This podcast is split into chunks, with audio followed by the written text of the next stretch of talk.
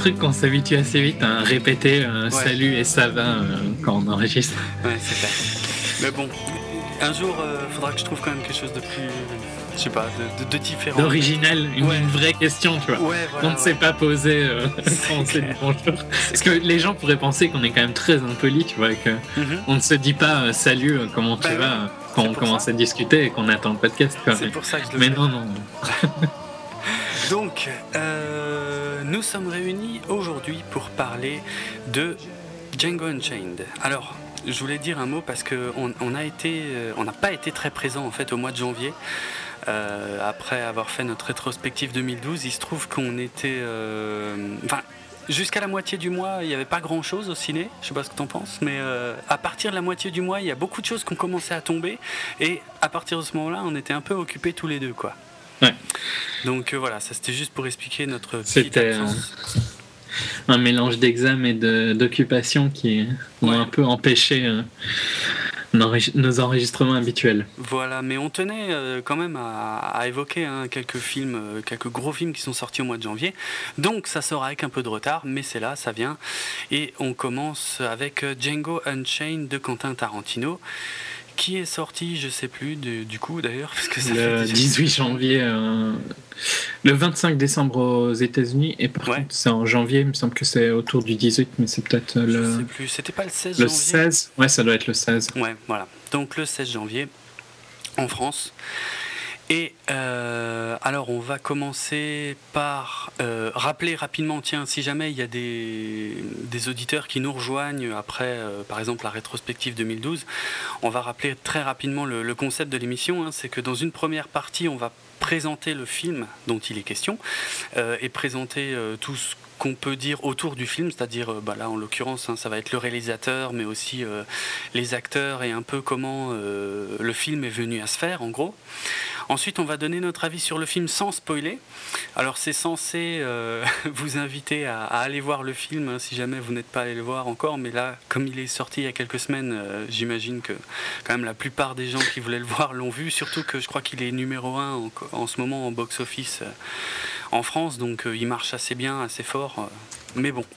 On respecte quand même le truc, on va, on va donner notre avis de manière générale, sans spoiler, en couvrant quand même différents aspects du film, et ensuite retentira un signal sonore qui marquera le début de la partie avec spoiler, donc a priori qu'il est préférable d'écouter si vous avez vu le film, et euh, on reviendra sur l'ensemble de l'histoire du film, euh, sur les scènes marquantes, les moments, je sais pas, enfin tout ce qu'on voilà, tout ce qu'on a envie de dire. Et pour terminer sur cette petite présentation, étant donné que là, ça fait un petit moment qu'on les a vus, en fait, enfin qu'on a vu Django, euh, on rentrera peut-être pas autant dans les détails que d'habitude, mais après, on sait jamais. Hein, faut jamais douter de notre propension à nous étaler et à durer, donc euh, voilà, on verra bien. Ok, Ouais. Allez, euh, donc Django Unchained de Quentin Tarantino. Évidemment un film très attendu puisque un réalisateur extrêmement célèbre euh, aujourd'hui. Euh, alors, le pourquoi du comment ça euh, est peut-être un peu compliqué. Je, je sais pas, disons, il, il a peut-être explosé aux yeux du grand public. euh, je- Je dirais presque à Inglorious, hein, perso. ouais, oh, Kill, Kill Bill. Non, moi j'aurais dit Kill Bill. Kill- Ben, Kill Bill, je trouve que c'était quand même encore un peu niche. Je pense que c'est là où il a grandi, parce qu'avant ça, c'était un réalisateur que des gens adoraient, Reservoir Dog, Pulp Fiction et Jackie Brown. Mhm. Euh, mais c'est vrai que Kill Bill, ça doit être le premier qui a vraiment marché. euh, Ouais, le Kill Bill, moi je me souviens de la campagne de promo, il le, il le poussait à mort. hein. Mais je dirais que Kill Bill, c'est le, le lancement et Ouais. euh, Inglorious, c'est presque la, c'est, la croissance. Quoi. Et puis Django, c'est un peu la maturité de Tarantino. Dans la courbe euh, de vie, tu vois, de, De de la son popularité, succès. tu parles? Ah Ouais. oui, ok, niveau popularité, ouais, c'est clair, c'est clair. Mhm. Euh, Ouais, il était vachement attendu, hein, Django, et euh, Ouais, j'avais rarement vu une telle attente pour lui, euh, un peu pour Inglorious, mais, mais rarement. mais pas à avant. ce niveau-là, ouais. Ouais, non, non, ouais, c'est vrai. Mais je trouve que l'attente d'Inglorious et l'attente de Django, c'est un peu la- le même style, mais juste puissance 10, quoi. Ouais, c'est vrai. Et Kill Bill, je trouve, était pas vraiment attendu, c'est plus euh, Ouais, c'est vraiment le marketing. après, tu vois, que ça a marché. Oui, oui, ah ouais, ouais, carrément, parce qu'après. C'était pas un film vu. que les gens attendaient, et je Non. pense que le volume 2 a sûrement mieux marché, mais vu qu'il était. Je pense que certains n'ont pas trop aimé le volume 2, moi j'ai bien, j'ai bien aimé les deux, mais. euh, Enfin, il y a des défauts, hein, et je trouve que l'editing est un peu bizarre, mais. Oui, c'est moins qu'on puisse dire. Le montage. Ouais. Ouais, le montage. Ouais. Non, mais c'est pas. je, je continue à, à te traduire. me corriger. Non, c'est pas pas hein. exprès, hein. C'est pas, dans ce sens-là parce que je sais très bien que quand on a, euh, tiens, pour que les gens comprennent euh, pourquoi on dit autant de choses parfois en anglais, euh, c'est qu'on on a des documents sous les yeux qui sont en anglais, on mate les films en anglais, on se renseigne souvent dessus en anglais. Alors c'est vrai que le vocabulaire nous vient en anglais et c'est pour ça que je, je te corrige pas. Hein, je, non, non, mais euh, tu, traduis. Voilà, je traduis. Mais ça, m'arrive, euh, c'est pas juste dans les podcasts hein, que je fais ça, hein, ça m'arrive dans la vie. Hier, j'ai décrit euh, Lincoln à mon oncle en Ouais. disant qu'il était wordy. hein. Ah, Donc, ah ouais, pas mal. Effectivement. Et je ne trouvais pas un mot qui marchait mieux que. Ah, bavard, j'aurais dit. Oui, mais bavard, c'est mon. Tu vois, c'est un peu insultant pour Oui, lui. oui, oui, ouais, c'est vrai. Bon, bref. Mais euh, voilà, on s'excuse de. Non, mais euh, enfin, Enfin, je m'excuse, hein, parce que c'est plus moi que, que Jérôme qui le fait. J'espère que voilà que notre audience ne se formalise pas trop de ça. En tout cas, je fais de mon mieux pour euh, pour que ça reste accessible à tout le monde justement. Mm. C'est pour ça que je je reprends à chaque fois les termes en français. Donc euh, Donc, Quentin, enfin, un ouais, euh, un directeur vraiment, un réalisateur, un pardon. réalisateur, voilà pour le.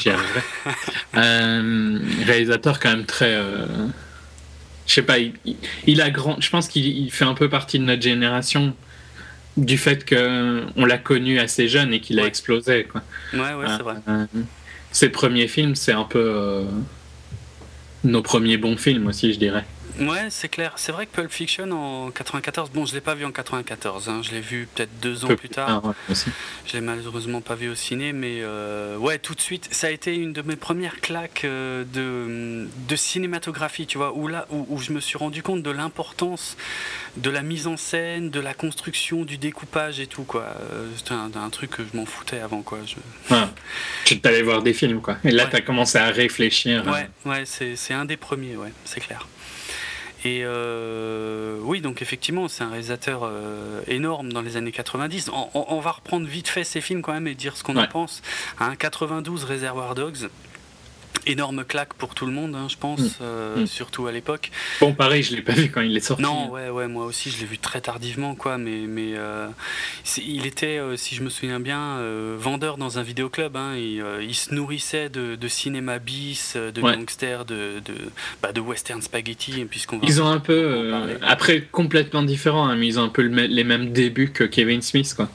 Ouais, c'est vrai, c'est vrai. Bah, plus un, un fan, en tout cas. À la- Ouais. En fait, c'est un fan qui, qui se met à Ah bah, et il l'est toujours, hein, pour, euh, il, a, il a un cinéma euh, à lui, c'est là où il veut prendre sa retraite, je crois. D'accord. Euh, Il, euh, il opère un cinéma, quoi. Mhm, mhm.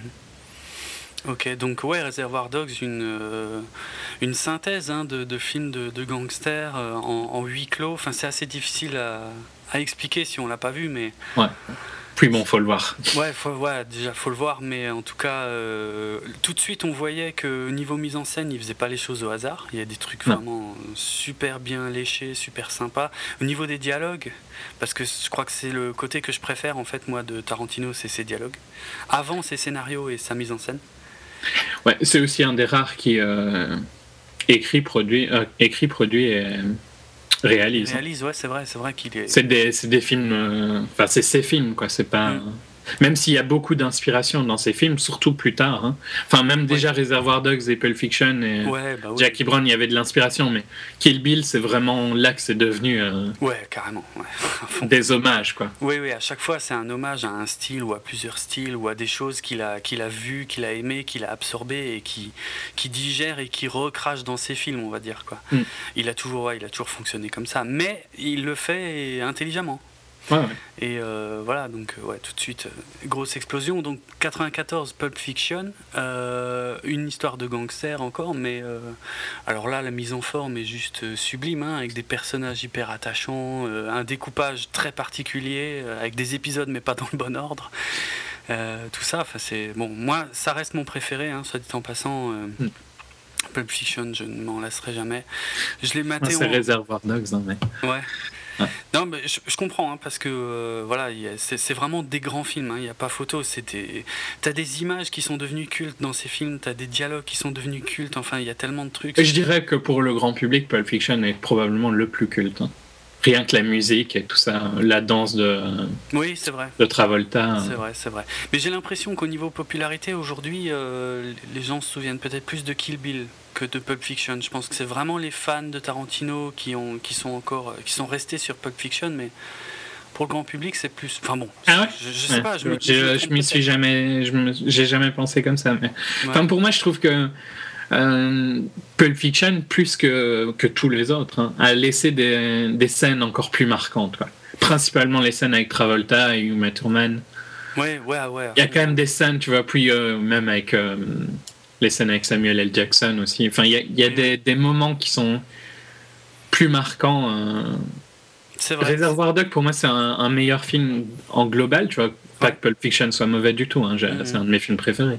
Mais, mais il a moins de scènes euh, qui, te, qui restent dans ta mémoire aussi longtemps. Quoi. Et que tu vois, la musique, euh, t'entends la musique de, de la scène de danse, tu vois euh, le film. Oui, ouais, c'est vrai, c'est vrai. D'ailleurs, Enfin- c'est- c'est une, une BO que j'ai acheté, euh, une des premières BO que j'ai acheté dans, dans les années 90 en version collector et tout, tout le foutoir de Pulp Fiction, évidemment. Et c'est aussi, d'ailleurs, la, la musique, c'est aussi récurrent dans ces films qu'elle est excellente. hein. Ouais, c'est vrai.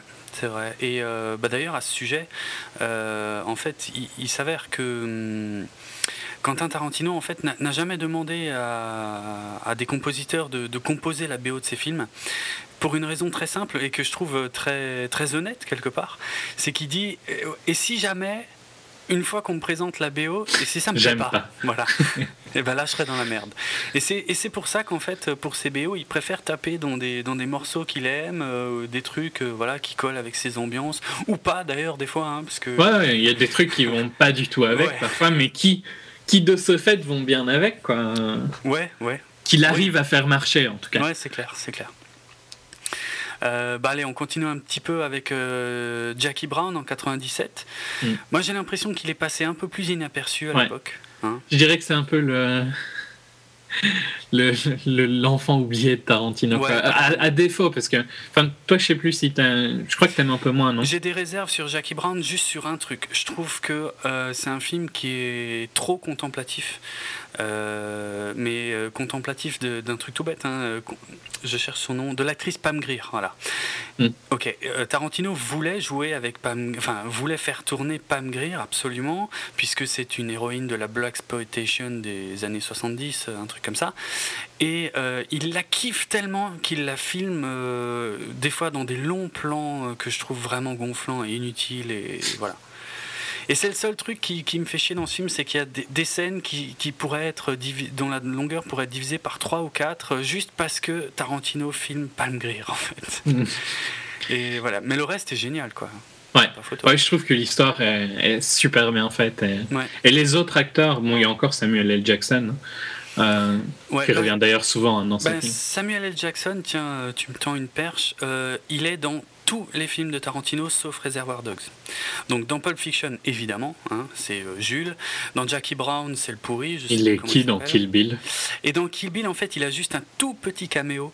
Euh, c'est, euh, il, il joue de l'orgue en fait dans la chapelle où se marie la mariée. En fait. Ah. Et juste avant qu'elle se fasse massacrer. Et euh, voilà, c'est vraiment un tout petit caméo. Euh, dans Grindhouse, euh, merde, il est peut-être pas dans Non, il est Grindhouse. pas dans Non. Par contre, dans, dans euh, Inglorious Bastards, euh, il fait la voix du narrateur euh, quand on explique, par exemple, le passé de certains personnages. Je crois que c'est quand il parle à un moment de Hugo Stiglitz ou un truc comme ça. Mm. Euh, voilà, c'est lui qui fait la, la voix du narrateur. Et bon, dans Django Unchained, il a un rôle clé. On y reviendra dans quelques instants.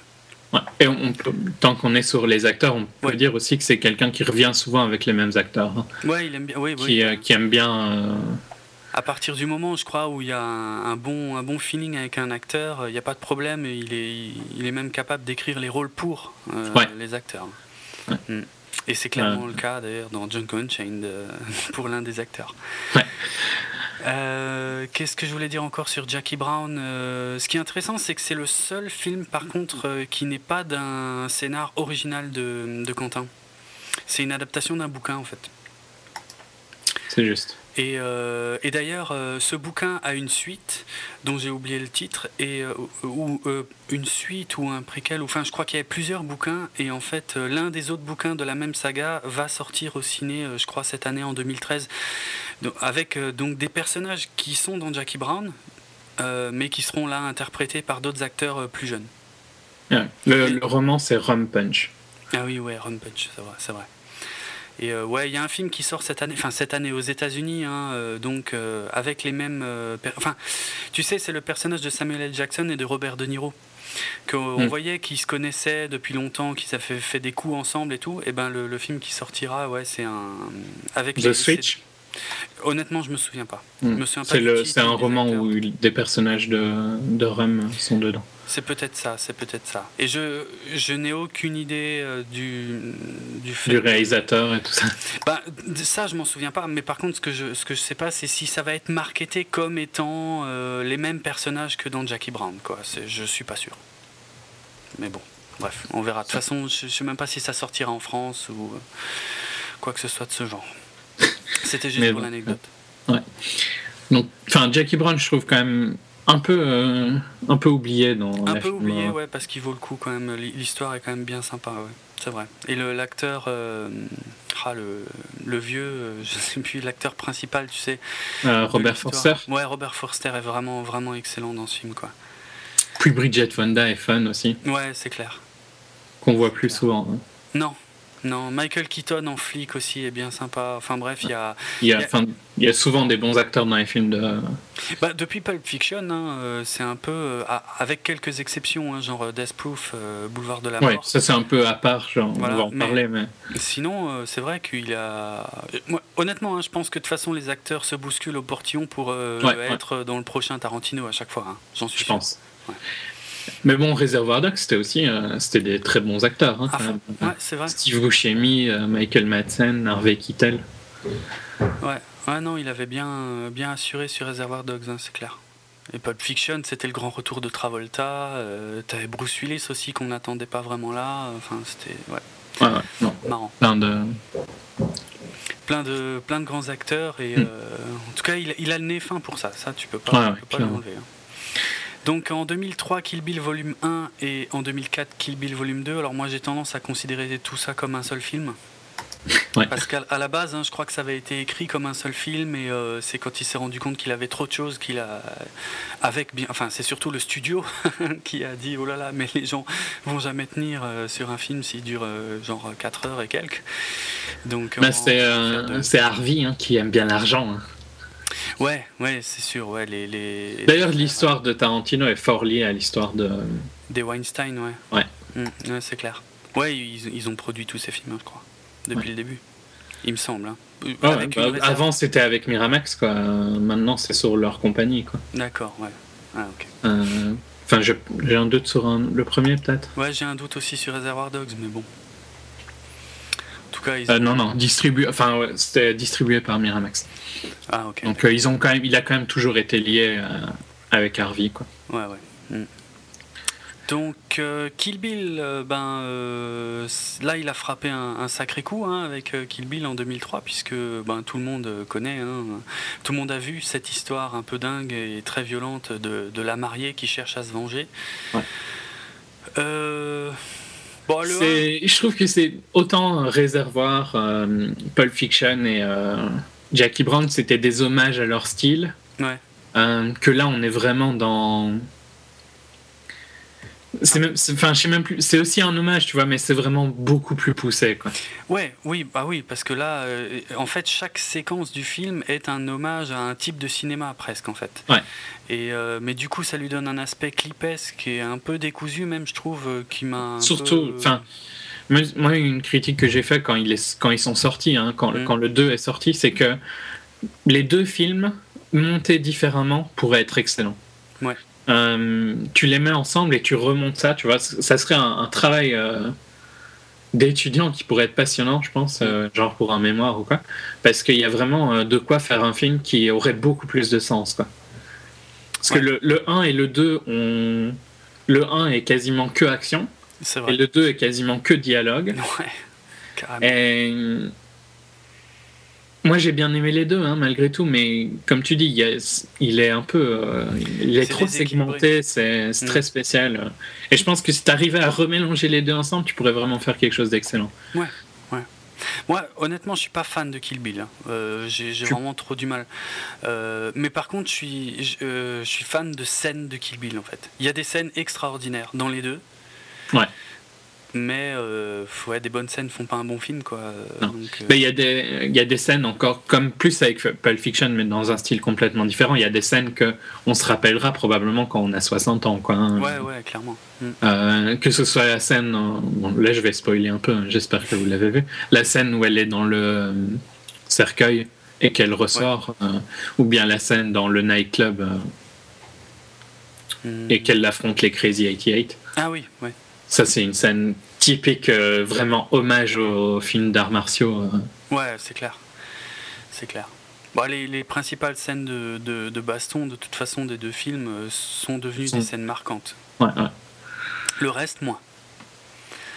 Le reste, Ouais. moins. Et l'histoire en elle-même est... Enfin, c'est pas qu'elle est mauvaise, hein, c'est juste qu'elle est un peu... euh, C'est pas grand chose, hein, en fait, comme Non, c'est histoire. très hein. léger, quoi. Ouais. Elle est pas contente et elle va se venger, quoi, et donc Voilà. elle tue tous les gens.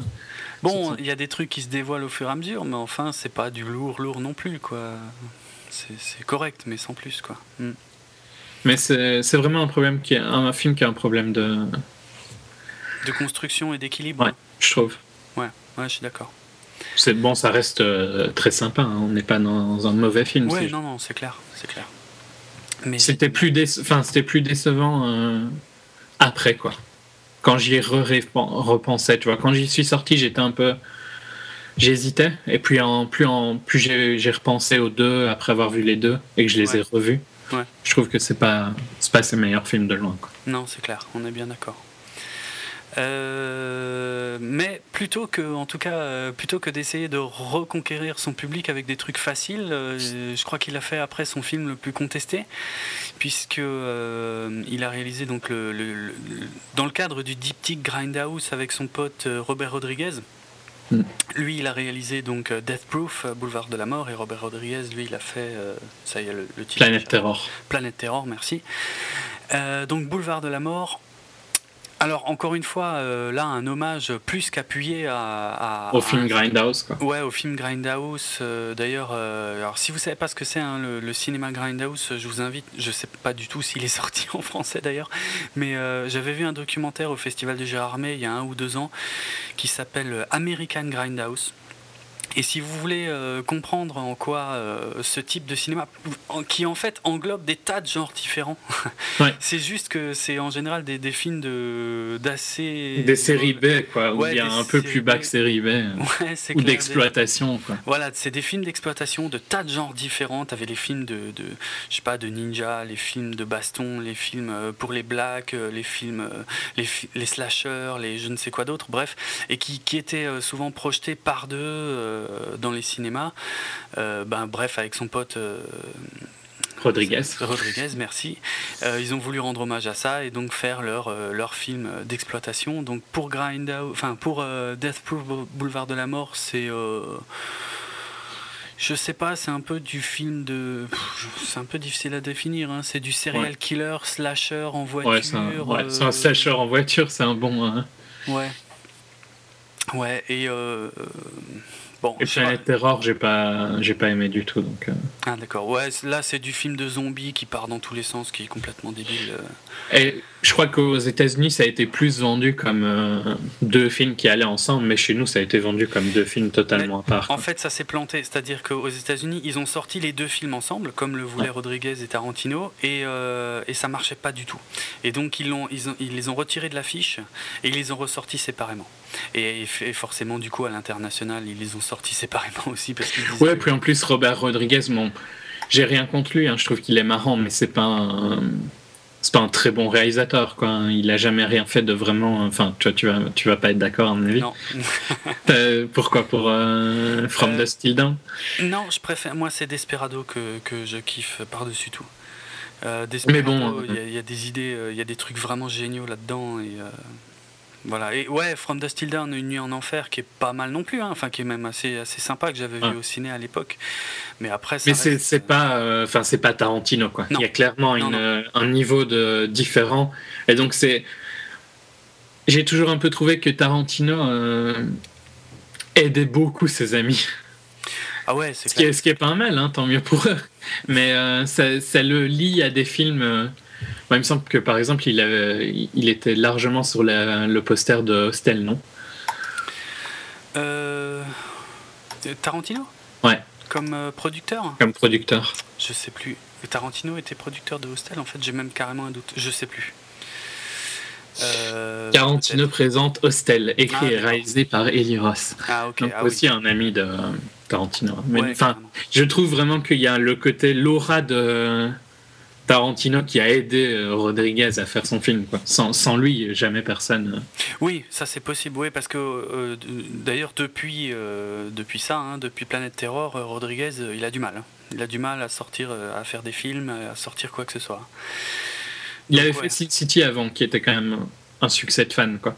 Ouais, voilà, voilà. Et euh, bon, il bosse sur le 2 là, et c'est peut-être, euh, il va retrouver un peu le, le- le succès avec ça, mais euh, honnêtement, entre temps, Ouais, il Il a eu des succès d'exploitation avec Machete. Quoi, mais ouais, ouais. Ben, c'est qui- pas, c'est pas des grands films. Quoi. Je suis même pas sûr qu'ils sont sortis ici en France ou en Belgique. Euh, si c'est sorti au cinéma, maintenant j'ai un gros doute. Parce que comme je l'ai pas vu au ciné, je sais plus. Mince. Si, je crois qu'il est sorti au cinéma. Mhm.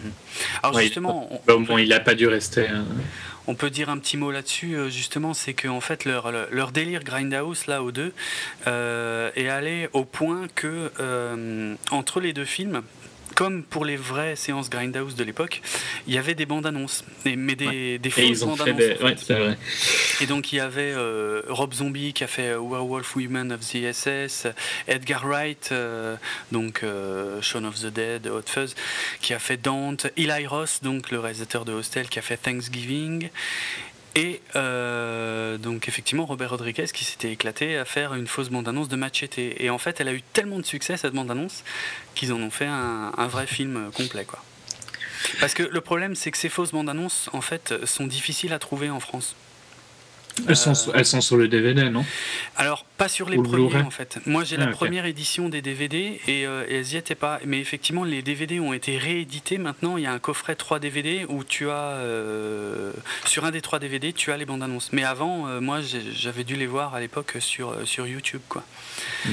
Et euh, alors, il faut savoir qu'il y avait au Canada, il y a un concours qui avait été organisé par rapport à ces fausses bandes annonces et euh, les fans pouvaient faire eux-mêmes des fausses bandes annonces et une qui serait primée. Et celle qui a gagné euh, s'appelait euh, Hobo with a Shotgun. Ah ouais. Et, et donc, je pense que tu sais que du coup, pareil, elle a plu et ils en ont fait un film. Ouais. Un vrai film, qui est pas un Ouais. grand film, hein, mais. Non, non, mais bah, comme Machete, quoi. C'est vraiment Ouais. des films d'exploitation. Voilà, c'est des films d'exploitation. Et a priori, euh, Eli Roth, donc euh, Hostel, Hostel 2, tout ça, euh, lui euh, est en train de bosser pour faire Thanksgiving en vrai. Pas mal. Euh, je sais pas, ça fait, ça fait déjà quelques années hein, qu'il essaye de le faire. C'est alors Thanksgiving hein, dans la bande-annonce qu'on voyait, c'était un, genre de slasher complètement débile où tu avais un, un tueur euh, habillé comme les, les pèlerins euh, américains. euh, Ah oui. à qui on doit la fête de Thanksgiving. Et donc là, c'était un, un tueur habillé en pèlerin qui, qui tue des gens pour fourrer une dinde géante, en fait. C'est une dinde faite à partir de bouts humains. Bref. Ce qui n'est pas choquant pour euh, quelqu'un comme. Eli Roth, ouais, c'est clair. Donc voilà, euh, ça c'était pour expliquer un peu tout le délire euh, Grindhouse. Ouais. Et euh, ben, alors moi, Death Proof, honnêtement, j'adore. Mais je doute que ce soit le cas de tout le monde. Ouais, non. Bah, c'est vraiment trop. Là, c'est bavard pour le coup, on peut le dire, je pense. Ouais, mais c'est même pas ça vraiment qui m'a gêné. C'est.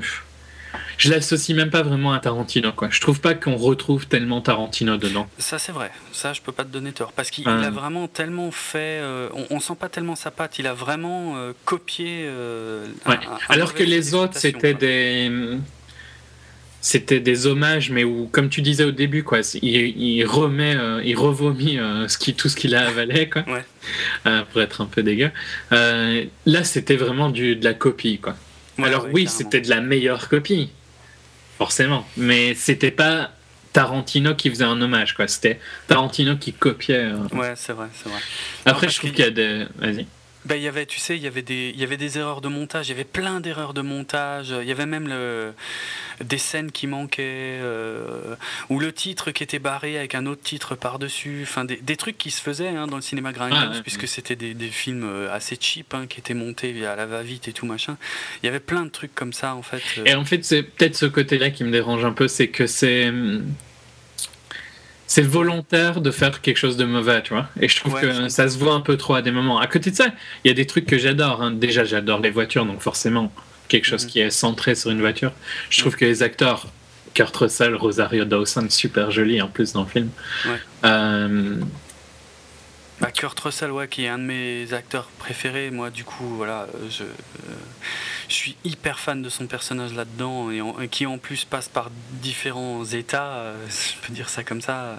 Mm. C'est c'est exceptionnel. Et en fait, ouais, même si je suis le premier à reconnaître que le film est beaucoup trop bavard, parce qu'il y a deux parties bien distinctes dans le film, euh, en plus, ce qui est pas ouais, évident. ouais. Mais euh, dans les deux, quoi, c'est très bavard. Et, euh, mais en fait, à la fin, toute la course-poursuite finale est tellement C'est exceptionnelle. vrai qu'elle est excellente. En- Elle est géniale de chez génial. Moi, j'ai des, des, des- des frissons pendant l'intégralité de la scène, tellement je la trouve exceptionnelle, que, que ça me fait oublier le reste des défauts du film. C'est pour ça que je l'adore, en fait. Et il fait jouer euh, Zoé Bell, qui est une euh, cascadeuse. Qui était une cascadeuse à la base, ouais, qui était euh, à l'origine euh, une cascadeuse qui bossait sur la série Xena la guerrière. Et euh, elle avait été remarquée par Tarantino et elle avait doublé euh, Uma Thurman Uma Thurman. dans, dans Kill Bill. Ouais. Et euh, ils se sont tellement bien entendus que effectivement, du coup, il lui a carrément confié. euh, ben, enfin, elle joue son propre rôle en fait Ouais. à, la, à la fin de Boulevard de la Mort où elle est sur le capot de la de la, Jo- de la Dodge. euh, donc. Et elle l'est aussi dans Django. Bon, pas un petit rôle, Ouais. hein, mais dans Inglorious. Ouais, et je l'ai reconnue dans Django. J'étais tout content parce qu'on la voit. Enfin, dans Inglorious, elle est cascadeuse. Hein. Oui, dans Inglorious, elle est cascadeuse, mais dans Django, on la voit un peu, et j'étais tout content de la voir parce que, parce que je la kiffe, pour euh, dire les choses simplement. Euh, et que sa, sa scène, de toute façon, à la fin de Boulevard de la Mort, est tellement géniale. Et, Ouais, et- elle et elle, elle est géniale aussi. et, euh, J'aime bien Boulevard de la Mort, mais je trouve que. hum, En fait, mon problème, c'est qu'il veut rendre hommage et je trouve qu'en fait, limite, il insulte plus qu'autre chose. En faisant les mêmes erreurs, tu vois, je trouve pas que c'est rendre hommage. bah, ouf. ouais, je- ouais. Mais en Tu vois, temps, parce que Ouais, eux, c'était pas volontaire, quoi. Ce qu'ils faisaient, c'était par manque de budget, par manque de. clair. Enfin, c'était aussi parce qu'ils en foutaient, hein, on est bien d'accord, mais Oui. c'est c'est différent de faire quelque chose parce que tu t'en fous et de le laisser arriver Mm. que de volontairement chercher à, à faire euh, Ouais, je suis, chose. je, suis, je suis assez d'accord avec toi, en fait. euh. C'est là où est mon problème avec, euh, avec ce-. Avec Grindhouse, euh, que ce soit Planet Terror ou Death Proof, mais Planet Terror est pire. hein. Euh, Planet Terror, à la limite, dans un sens, c'est plus hein. réaliste. quoi. Oui, Dans le sens où c'est plus un, un mauvais film comme tu aurais vu.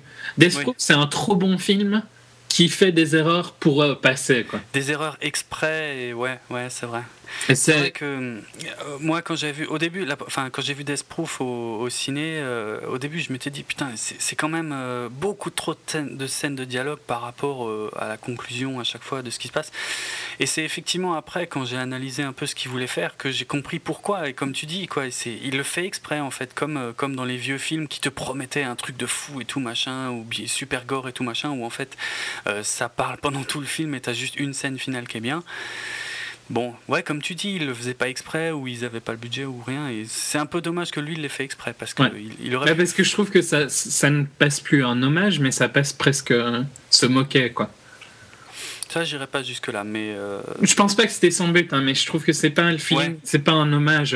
Non, parce que c'est clairement un fan, donc c'est pas du tout. euh, il part jamais hein, à l'idée, je vais me moquer de ça, quoi. Ça serait Mm. pas fait comme ça s'il voulait faire ça, de toute façon. ouais, ouais, non, c'est juste mais que je trouve que c'est pas un hommage comme ses films précédents, quoi. il aurait mieux, ouais, voilà, il aurait mieux fait de, de rendre hommage en, en reprenant que les bons côtés en fait de, de, de tous ces genres-là. Mm. Mais bon, le côté méga bavard était un peu présent dans la fin de Kill Bill aussi quelque part. Oui, Mais mais, c'est c'est pas pas, la même c'est approche. pas juste ça. C'est plus, franchement, c'est plus les, genre les plans mal coupés, des trucs du style, quoi. Ah, ça, ouais, d'accord. Hmm, hmm. Ouais. Et Surtout quand tu les contrastes avec, parce que c'était récurrent dans les films euh, dont il fait hommage là, mais Mm. après tu les contrastes avec une course poursuite que qui a aucun défaut, quoi. Oui, c'est clair. Donc tu les vois encore plus, tu vois. C'est, enfin, c'est vrai. bon, c'est pas. Non, c'est c'est un- le, film qu'on associe. De toute façon, je pense que c'est le film qui est le moins associé euh, Ouais, c'est vrai. avec lui. vrai. C'est vrai. Et un problème d'équilibre, hein, de toute façon, dans, dans quand même euh, pas mal de films de Tarantino depuis Kill Bill, euh, y a- il y a- je crois qu'il y a presque toujours un problème d'équilibre, sauf éventuellement dans euh, Inglorious Bastards, sorti en 2009, qui, euh, moi, m'a énormément plu tout de suite. Mm. Dès que je suis sorti de la séance, j'ai surkiffé. Je sais pas ce que t'en as pensé. Ouais, non, c'était excellent. Par contre, je dirais quand même que ces films sont devenus un peu trop longs.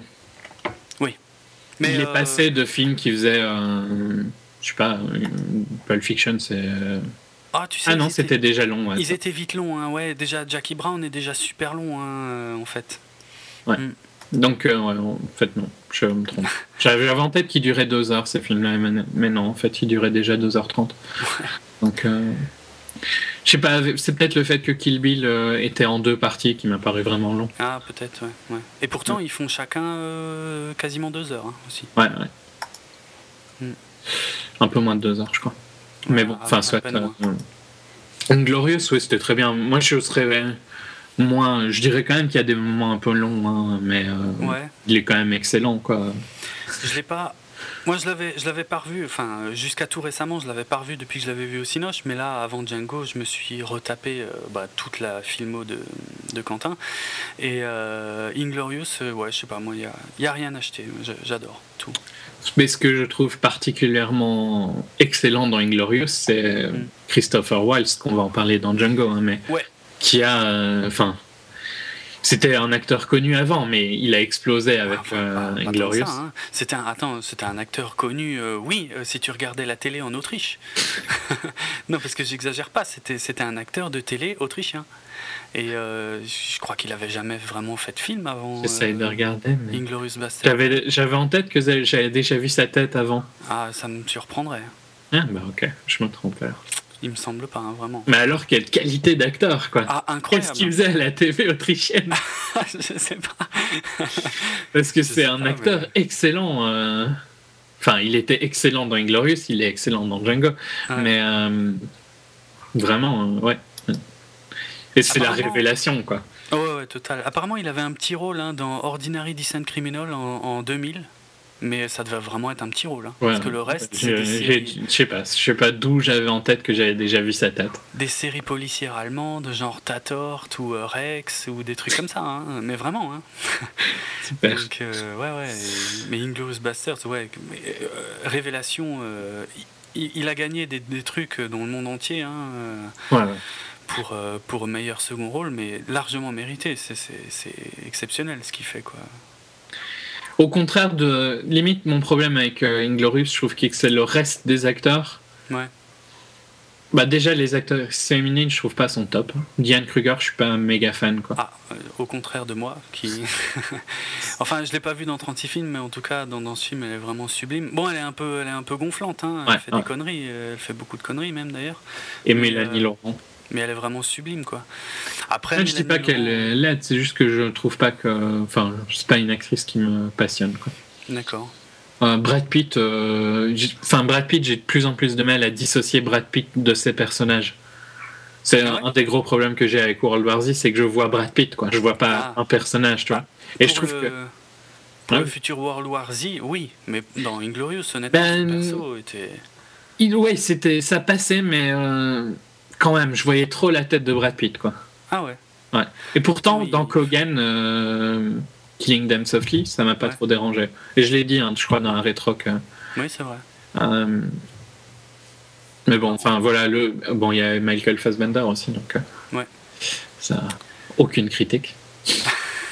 Non, Et je te taxe si tant que- non, non, c'est pour l'instant, il m'a jamais déplu. Mais euh, enfin, voilà, Inglorious, je sais- pas dans pourquoi je trouve que c'est vraiment une autre génération de films de Tarantino et Django est dans cette génération-là. hein, mais euh, Ouais, ouais, c'est clair. Euh, enfin, je trouve la, la trilogie, sa trilogie de départ, fait en groupe. Kill Bill fait le pont. Et puis on est dans une autre, dans autre chose, quoi. mais, euh, en fait, tu rejoins euh, quelque chose que Tarantino a déclaré, c'est que euh, Inglourious Basterds, Django Unchained et son futur film feront partie d'une trilogie à part entière, en fait. Mm. Qui est euh, de, je trouve que Kill Bill c'était de l'hommage extrême. Ouais. Ici, c'est de l'hommage, Inglorious et Django, c'est de l'hommage, mais qui se rapproche plus de Reservoir Dogs et des, des trois premiers, mais quand même un peu plus fort, quoi. Ouais, oui, oui, oui, ouais. oui, en fait, Mm. ouais, c'est euh, c'est de la fausse histoire. C'est de la dans les dans les que ce soit euh, Inglorious ou bien euh, Django. Django, c'est de l'histoire alternative, quoi. Oui, c'est une histoire alternative, c'est-à-dire Encore plus des marqué éléments- dans Inglorious. Hein. Ouais, clairement, euh, clairement plus dans Inglorious. Mais euh, ouais, ouais, c'est un côté intéressant euh, de, de ces films actuels. Effectivement, c'est l'aspect historique qui est assez nouveau.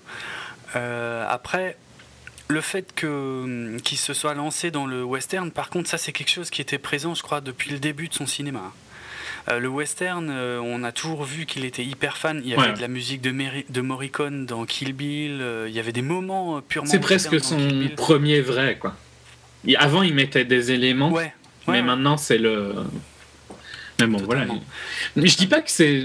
On sent totalement la patte de Tarantino, que ce soit dans Inglorious ou dans Django. hein. Juste Mhm. que je trouve que ça fait vraiment. euh, Comme je disais, quoi. C'était une première trilogie, Le Pont, et puis. euh, Comme tu dis, une troisième trilogie, une deuxième trilogie, qui font, Ouais. qui, je trouve qu'ils se ressemblent très fort, Inglorious et Django.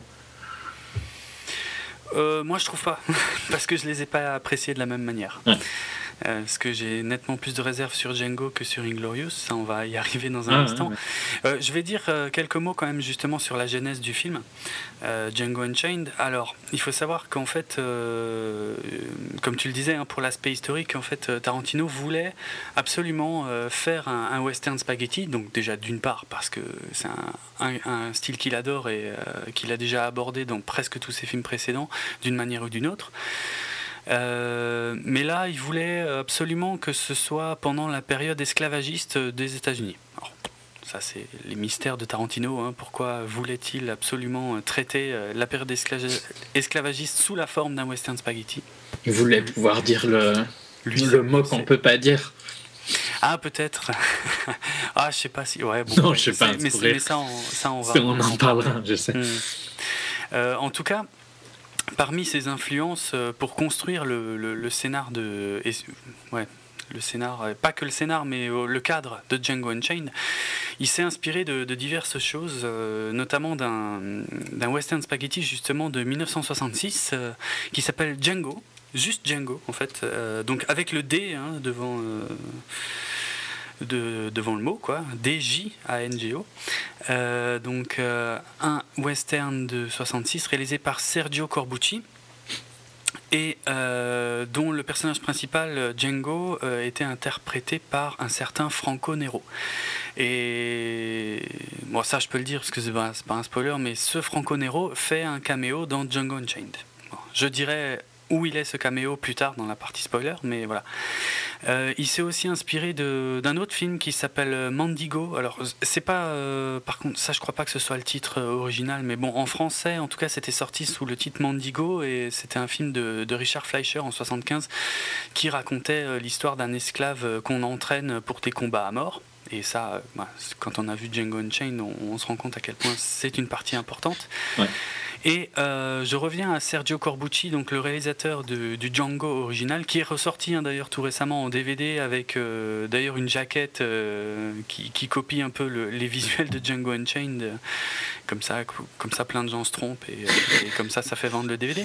Bon, il est peut-être bien, hein, honnêtement, je ne l'ai pas vu, mais il est peut-être sympa. hein, c'est un Western Spaghetti. Après, faut pas s'attendre à du.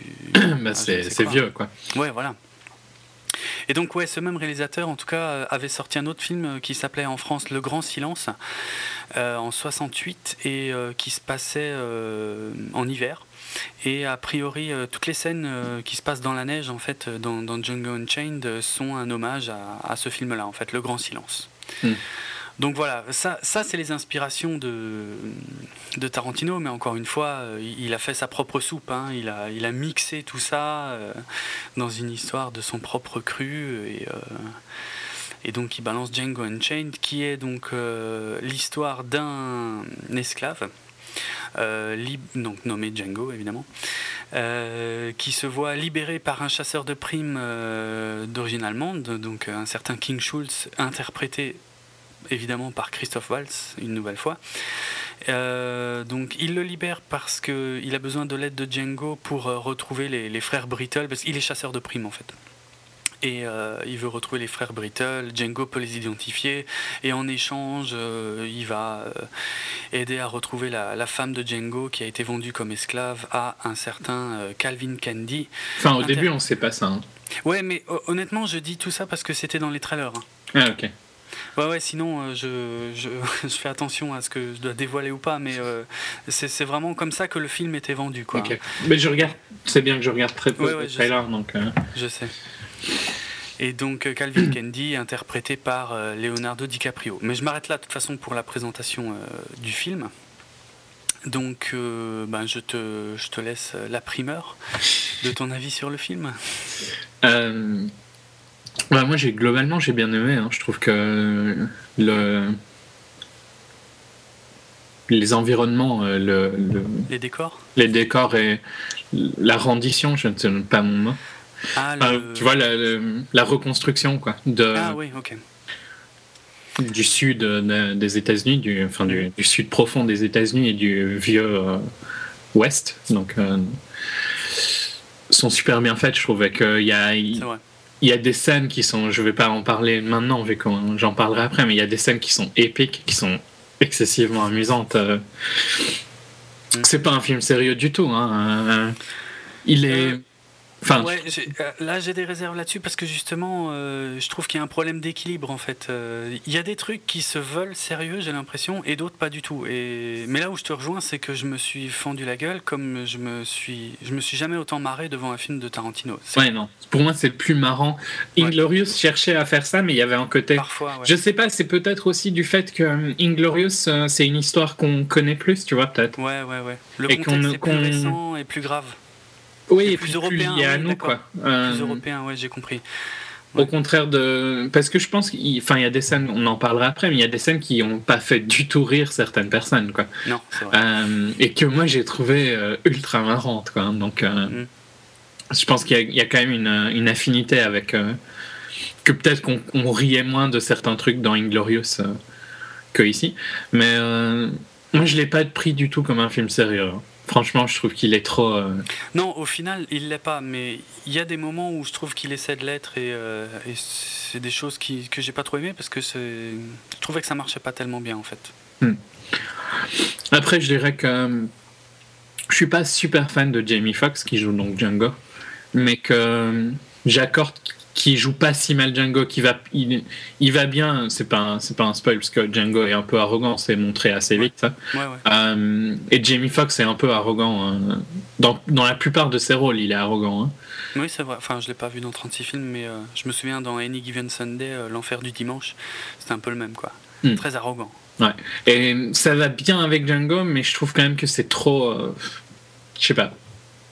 Il, a des moments où il joue super bien, hein, mais. Mhm. Je suis pas super fan quoi.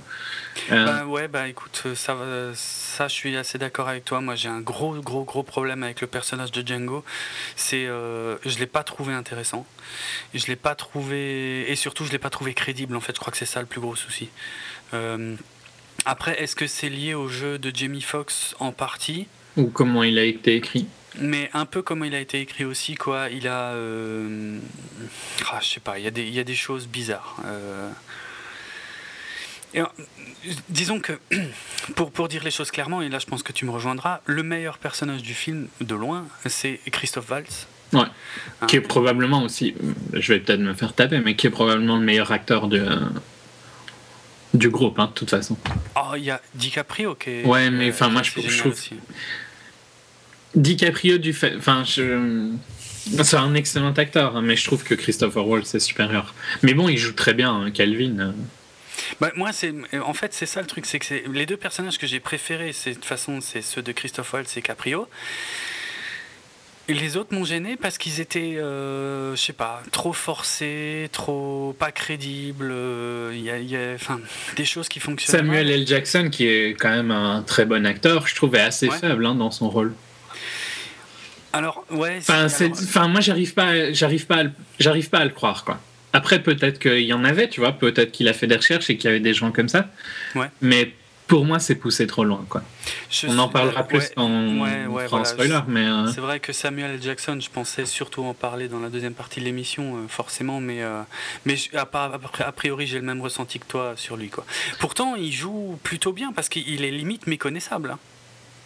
Ouais. Sa façon de s'exprimer. Attends, quand tu, quand tu Ouais, dis non, que la même année, tu l'as vu, on va dire, aller dans Avengers, euh, ça n'a rien à voir. Tu as, du mal. c'est un, excellent acteur. hein, Ouais. Je pense pas que c'est. Là, ma critique est plus sur le personnage que sur. euh, Ouais, je- mais je suis d'accord. j'ai Après, il y, a, y, a y a des seconds rôles. Walton Goggins, qui était dans The Shield, euh, qui a souvent des rôles. Qui, est- qui joue dans The Justified aussi. Qui a souvent des rôles de, de connard. hein. Euh, euh, ou bien euh, Denis Christopher. Enfin, tu vois, des, les seconds rôles sont pas mal. hein. Ouais, Mais ouais, globalement, je trouve que l'intéressant, c'est euh, la relation, de toute façon, entre Christopher Waltz et DiCaprio, donc entre Calvin et King. Ouais. Et euh, Bon, et la, la relation entre King et Django est bien aussi. est vachement bien aussi, hein. Ouais, ouais, ouais, non, elle est sympa, mais je sais pas, il y a un problème avec Django en tout cas. Mais il y a un problème avec Django, on est bien d'accord là-dessus, ok. C'est, c'est pas. euh, de toute façon, on va critiquer là, euh, comme pour réagir à certains commentaires qu'on avait fait sur euh, la rétrospective, quand on critique euh, Dark Knight Rises, c'est, pas des mauvais films. Ici, c'est pas un mauvais Non. film du tout. hein, Ah. C'est juste qu'on on cherche des petits détails qui nous dérangent un peu. Quoi. Ouais, ouais. Et ah euh, ouais, Django me dérange un peu euh, sur certains points. Après, il, a des scènes qui sont quand même mémorables, mais. C'est clair. Mais il y a, il y a un équilibre étrange. Euh, en fait, des fois, pas, je, vais, je, je spoil rien en disant ça, on le voit un peu dans le trailer aussi. hein. Mais il y a des fois où il a l'air d'un idiot complet, et vraiment, mais limite attardé. Ouais, et des Et- fois où il est il y a des fois où complètement, euh, hyper badass quoi et, et, et- et- parfois euh, il n'y a pas vraiment de transition euh, en fait entre les deux dans le film donc euh, c'est difficile de enfin ouais je suis pas arrivé à croire à, à ce personnage en fait Mm. pas à cause du contexte hein, euh, même que ce soit euh, c'est pas un problème ouais de, de période esclavagiste ou je ne sais quoi c'est c'est vraiment juste que le personnage est bizarre et, et ouais, il évolue un peu bizarrement aussi. Il Ouais, évolue par, euh, par gros morceaux, quoi. hein. C'est euh, exactement par, par méchantes ellipses comme ça, on passe, boum, d'un coup il, il a vachement changé et puis euh, on s'y attend pas trop. Et, Ouais. Ça m'a gêné, même si quelque part c'est un peu le, le- le message du film, quoi. Il y a... Mais bon, bref, oh, ça, on, on arrivera mieux à en parler, je pense, dans la partie ouais, spoiler. c'est- j'ai j'ai peur de dire un truc. euh, Ouais, ouais, ouais. Donc, euh, ouais, bah ok, on, se rejoint finalement pas mal en fait. Parce que moi, j'ai.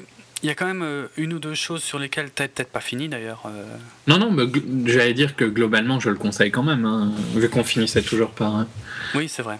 Mais euh, C'est vrai. Bah, je, je le conseille aussi, en fait. Mais il y a deux choses qui m'ont vraiment énormément. il y, a- il y a une chose qui m'a dérangé, que je te- je t'en ai parlé avant, mais je vais la dire quand on sera dans les spoilers. quoi. C'est plus quand. Les, mes critiques vont plus être dans cette zone-là parce que c'est des trucs très spécifiques quoi, Ok, ouais, ouais. qui m'ont dérangé.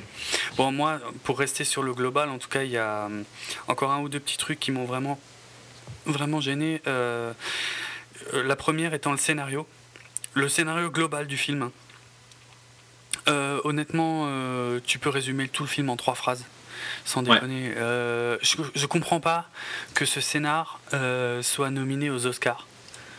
Non, moi non plus. C'est c'est juste incroyable, quoi, parce que c'est c'est rien comme scénario, sans déconner. euh, Enfin, voilà. euh, Ouais, enfin bon, bref, je suis pas spoilé, mais euh, honnêtement, la situation de départ euh, est, est plus qu'une situation de départ. hein. C'est une situation qui couvre la, la grande majorité du film, en fait.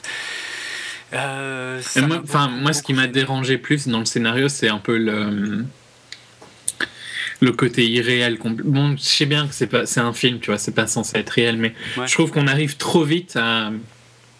Je, je- j'en parlerai dans les spoilers, mais on arrive Oui, trop vite à un point qui, pour moi, il- on devrait pas y arriver si vite, quoi.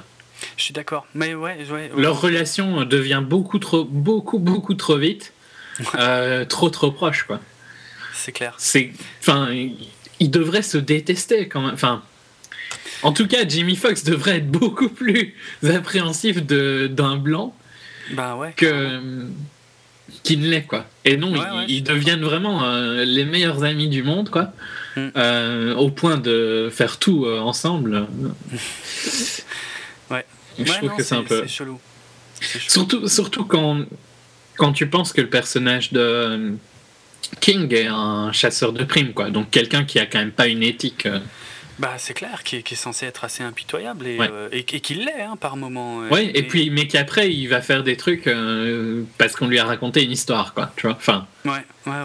J'ai trouvé que c'était un peu- Il est, il- est presque trop cool, trop facilement avec Django. Et euh, ah, bon, il y y a un aspect qui explique ça, c'est le fait qu'il n'est pas américain en fait. Il est européen, plutôt à tendance humaniste, et a priori l'esclavage, c'est pas sa tasse de thé. Mais, mais il n'est pas au point de lutter contre l'esclavagisme. Mais euh, lui, ça le gêne pas. En tout cas, il a, il a aucun a priori. euh, non, non, il a aucun a priori, ça c'est clair. Mais ce qui me dérange, c'est. Mais c'est difficile d'en parler sans spoiler. hein. Mais, Ouais, euh, mais c'est le passage vraiment de d'être un chasseur de primes et puis de carrément abandonner sa carrière pour faire Ouais. quelque chose d'autre, quoi. Ouais, j'ai compris. Ouais, ouais, effectivement, effectivement. Et euh, dans dans les enjeux euh, dont j'ai parlé tout à l'heure, hein, euh, quand on quand on regarde les trailers et tout, il y a, il y a deux axes majeurs. hein. D'une part, la, la quête des frères Brittle. euh, et d'autre part, euh, retrouver la femme de Django. Euh, je trouve qu'il y en a quand même un des deux qui est éludé vachement vite dans le film en fait, et, et- et finalement l'autre qui, qui devient tout le film quoi. Et ça- Bah, ça la, la quête, sans spoiler, ça dure quoi euh, 20 minutes, non? Ouais. Ouais, ouais, c'est clair. C'est clair, c'est que dalle. Et ça m'a, ça m'a, euh, ça m'a beaucoup gêné, quoi. Parce que j'attendais à plus. Moi, je, je pensais vraiment qu'il y avait un échange entre les deux personnages, tu vois. Un l'aide pour un truc et l'autre l'aide pour l'autre, et les deux un peu en parallèle. Là, alors que finalement, on règle très vite un, un des Oui, trucs. enfin en plus, ça, ça m'aurait. À limite, si ça avait été mis en place comme ça, tu vois. Mais, le- mais là, j'en parlerai plus pour les spoilers, parce que je vais aller dans des détails très spoil. Mais euh, je trouve que c'est même pas ça, quoi. C'est même pas je t'aide et puis tu m'aideras. C'est ouais, c'est vrai. c'est je t'aide et puis voilà, on est fini et puis on recommence quelque chose d'autre, quoi. Et c'est vrai, mais et c'était pas comme ça que c'était présenté euh, au Dans départ. les trailers Et- ouais, ouais. Et c'est pour ça, c'est une des choses qui, qui m'a qui m'a déplu. Et, Même moi, euh, sans avoir vu les trailers, ça m'a déplu dans, Ah, pour le côté irréaliste. Donc, tu vois. Ouais, ouais, je suis d'accord. Enfin, j'ai sûrement vu un trailer au ciné en passant, mais j'essaye de jamais réfléchir au Mm. trailer. Enfin, Ok. Et euh, bon, allez, euh, je vais aussi passer euh, sur le dernier point qui m'a fortement déplu parce que je vais pas pouvoir en parler sans, sans spoiler. Mais honnêtement, la fin, j'ai pas aimé du tout. En fait, ça doit être quoi, la dernière demi-heure, un truc comme ça? J'ai vraiment pas aimé. Pour moi, c'est complètement hors sujet. C'est le film change totalement d'un coup, sans raison, et je retrouve plus rien de, de ce que j'ai aimé dans le reste du film. Et ouais, les, les 20 dernières minutes ou la 20 de- euh, ou la dernière demi-heure, quelque chose dans ce goût-là. moi, je dirais plutôt les, les 15 minutes avant les 15 dernières minutes. Mais j'expliquerai euh, quand on est en bah. spoil. hein, mais, euh, Ouais, ouais, on s'expliquera tout à l'heure là-dessus. Mais parce que le film dure quand même 2h44, ce qui est quand même super long pour, pour raconter euh, aussi peu de choses finalement. Et euh, pour moi, en deux heures, le film était génial. Mais Mais toute la dernière partie, pour moi, elle va pas du tout, quoi. Je, je, je comprends. C'est pas surprenant de la part de Tarantino, hein, mais, euh, mais quand même, euh, je sais pas. je- euh, il avait moins pété les plombs avec euh, Inglourious Basterds, je- ouais, je trouve. Il était resté quand même dans une trame un peu plus cohérente et sérieuse. c'est difficile de dire réaliste hein, dans ces films. Non, ouais, ouais, mais- pas, pas réaliste, ouais, ouais, non, c'est clair. Mais alors que Django, à un moment, il y a, il y a le, le- le film. Django, à un moment, on passe presque dans Kill Bill, quoi. C'est ça. Et euh, voilà, il y a trop de choses qui changent d'un coup et ça m'a pas plu du tout. Voilà. Mais sinon, je le conseille parce que quand- même, on se fend bien la gueule. Il y a des belles choses à voir. Euh, Il y a des décors- scènes euh, qui sont. Il y a des scènes de, de tension assez excellentes. euh, les décors en intérieur, je trouvais qu'ils étaient magnifiques, des couleurs très chaudes, sublimes. Euh, en extérieur, c'est correct aussi. Oh, il y a une scène en extérieur que j'ai beau. Enfin, une des scènes qui m'a fait le plus marrer, c'est une scène en extérieur. D'accord. Mais euh, Mais donc, euh, on le conseille, même si on se doute qu'a priori, vous l'avez déjà tous vu.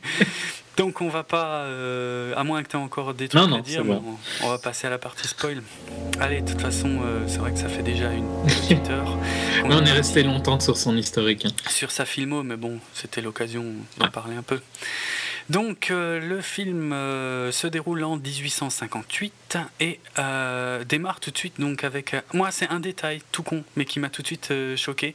On voit, hein, on, on voit en fait les, les deux frangins qui ont acheté Django, je sais plus comment ils s'appellent, les Speck, les frères Speck, qui ont acheté Django.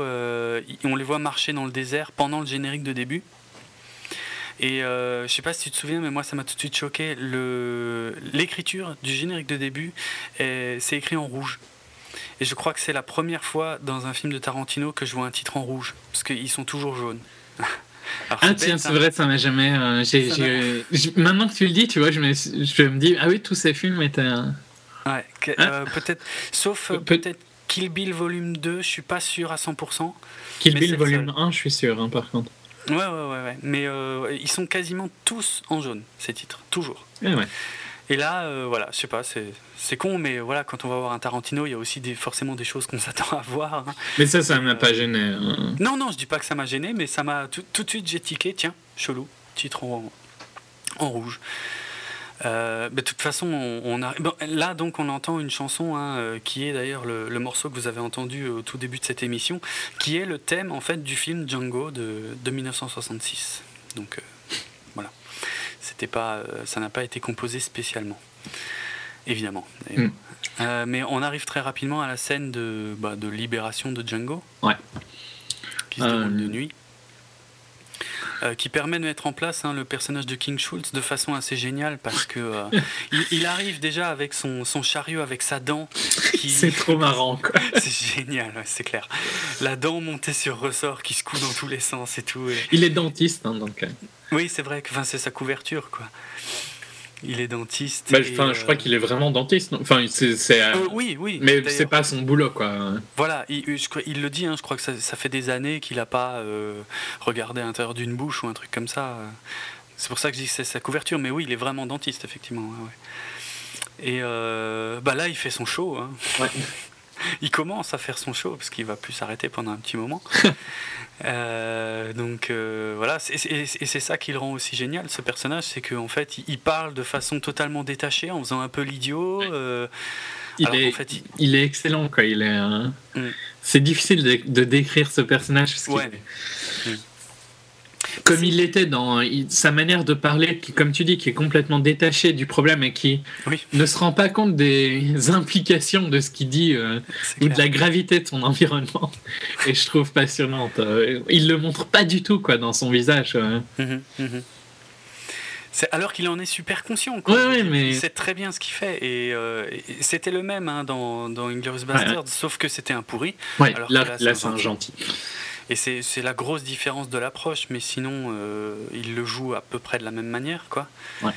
Sauf que, euh, quelque part, dans Inglourious Basterds, on, on s'interdisait de le trouver sympa. Ouais, alors que là, on a le droit, quoi. On Alors avait on envie le de le trouver sympa dedans. C'est ça, c'est trop ça. Mais c'était juste impossible, c'était le plus gros Ouais. connard possible. En plus, s'ils te le mettent dans, dans Inglorious, ils te le mettaient vraiment comme connard dès le début du film, quoi. Ah ouais, ouais, Cash, il, il volait le show dès la première scène, hein, Ouais. c'est clair. Ah ouais. Mais là, en tout cas, alors je sais pas, bon, euh, c'est évidemment un film euh, Django Unchained qui est à voir en VO, hein, je pense. Euh, je sais pas ce que ça donne en français, mais à mon avis, on perd, euh, on perd quand même un gros, gros, gros morceau. Parce que l'élocution de, de King Schultz, je sais pas ce que tu en as pensé, mais, Oh, mais bah. pour moi, c'est un régal. Ouais, non, mais enfin, je, je, je n'imaginerais. Bon, déjà, tu te, tu te doutes Oui. bien que c'est pas moi qui vais défendre de la BF, mais j'imaginerais même pas d'aller voir un film de Tarantino qui est rempli de références euh, Ouais. Que tu es obligé de perdre. Qu'en plus, un film sur, euh, sur l'Amérique, euh, Ouais, c'est sûr. C'est sûr. un des éléments, un- une des périodes clés de l'Amérique, quoi. Mhm, mhm. Non, mais vraiment, je sais pas moi, pour moi c'est un régal. À chaque fois qu'il parle, juste de l'entendre parler, je, je- je trouve ça excellent. En fait, tu, il- a son petit accent allemand euh, qu'il n'a pas besoin de forcer, hein, j'imagine, Mm. euh, puisque c'est naturel pour lui. Mais euh, et, et tu sens que l'anglais n'est pas sa langue maternelle et que du coup, il, il- il prononce bien tous Oui. les mots, toutes les lettres et tout. Il a une élocution qui est comme ça, très. Comment je pourrais dire euh, Très scolaire, limite. en Ouais, fait. ouais. Et en plus, avec un, un, euh, des, des très belles tournures de phrases. Des, Et puis des, des- une gestuelle et des mimiques Oui. sur son visage qui. euh, Enfin, tout va bien ensemble, quoi. Son personnage Ouais. est tellement euh, parfait. Ouais, c'est clair. Non, c'est un, un régal absolu. Et puis, euh, dès- dès première euh, scène- enfin, plus tard, je trouve qu'il y a des problèmes avec comment il est écrit, hein, mais lui, comment Ouais. il le joue, est vraiment Ouais, c'est- excellent. c'est- génial, c'est génial. C'est un régal. Franchement, euh, voilà, rien que pour ça, je peux mater Inglorious et Django et revoir Django malgré tout ce que je lui reproche. Euh, rien que pour lui, quoi, parce que Mm. c'est un régal absolu. Euh, on a dans cette première scène où, euh, où il libère Django et où il, il exécute un des deux frères Speck Ouais. euh, et il laisse l'autre dans une sacrée merde. Oui. on, on a un aperçu de la violence très exagérée qui nous attend hein, dans le reste du film. Oui, et encore, je trouve que ça passait là, par rapport à plus tard dans le film, mais bah, moi, ça m'a surpris. Quand, quand il tire dans la gueule du cheval, franchement, ça m'a quand même un peu. Waouh! Ouais, putain, qu'est-ce qu'il vient de faire? quoi? Pourquoi il a pas tiré sur le mec? Pourquoi c'est la tête du cheval qui vient d'exploser et de gicler partout? Quoi elle explose bien. hein. Je sais pas ce qu'ils utilisaient comme Ah, quand balle. même, ouais, putain.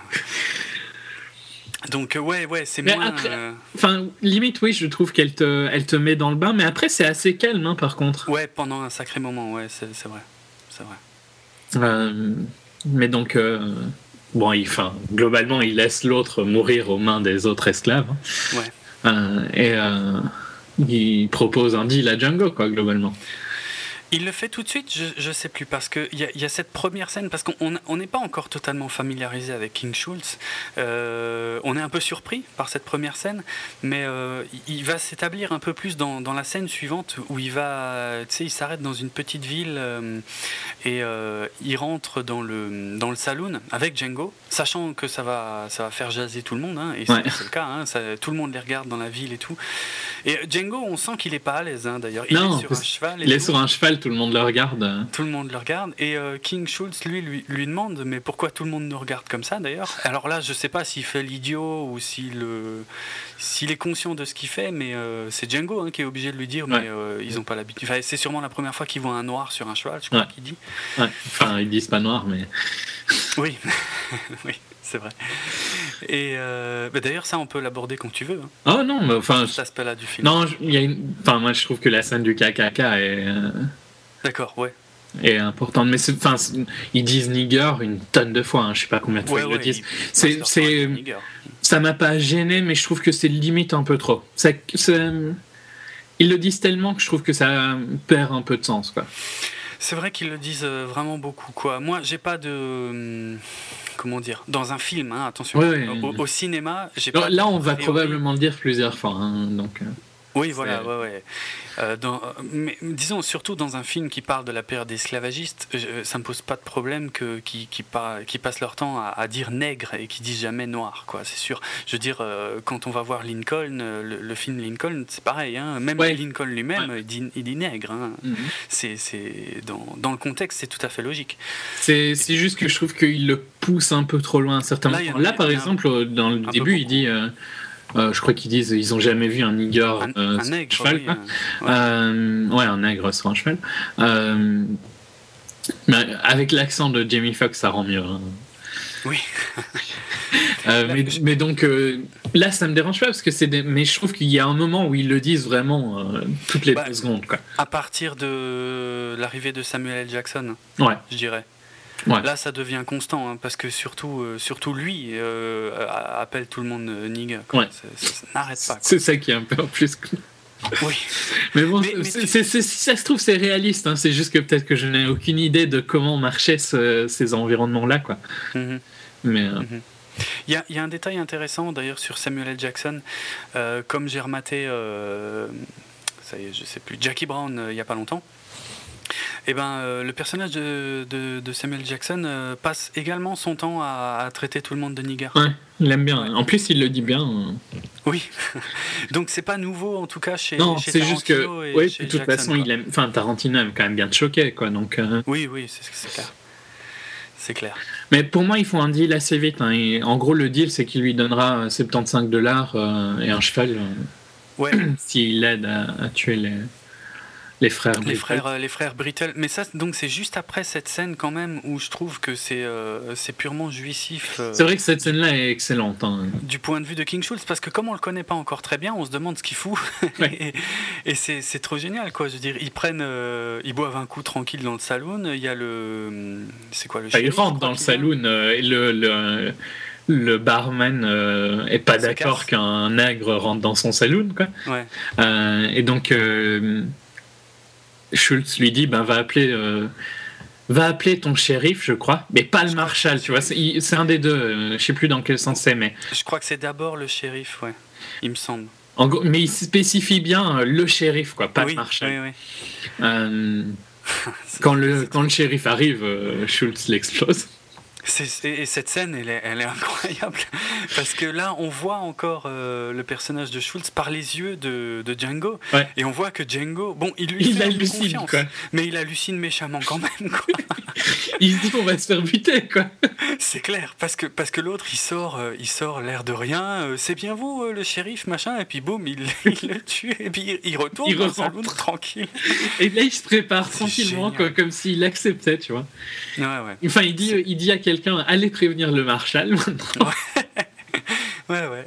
Mais euh, complètement détaché, tranquille en fait, aucun doute sur euh, l'issue. Oui, vraiment cool, quoi. Il se dit pas Alors putain, il y en a un qui va me buter. Ouais, c'est clair. Alors que quand même, quand ils ressortent la deuxième fois, là, il y a tout le y village tout qui les braque. c'est génial. Vraiment, euh, c'est que du bonheur. C'est Ouais. là. euh, Et ça, c'est le personnage de Schultz dans sa, Ouais, dans la- toute la magie de son personnage. ouais, c'est clair, c'est clair. Qui donc a tué le shérif qui était, euh, qui avait une prime sur sa tête. Qui était en fait, voilà, un mec qui était recherché sous un autre nom et tout machin. Ils s'en sortent bien, mais euh, c'est trop bon. Et, c'est effectivement après ça, en fait, euh, que. hum, ben, que, que Schultz va un peu plus s'intéresser à, à Django et que Django va lui expliquer que sa femme Brumilda a été vendue à quelqu'un d'autre et que c'est pas forcément à ce moment-là précis qu'il lui raconte la légende de Brumilda, mais euh, qui est donc un, un prénom d'origine allemande. Et donc, mais du coup, ça le touche, ça l'intéresse et il y, a effectivement un lien qui commence à se créer entre les deux. Mm. Et c'est là qu'il lui dit effectivement, je te file euh, du fric et un cheval euh, si tu m'aides à identifier les frères Brittle. Je crois que c'est avant. hein. Moi, pour moi, c'est avant. Parce que c'est après qu'il les ait tués qu'il décide de se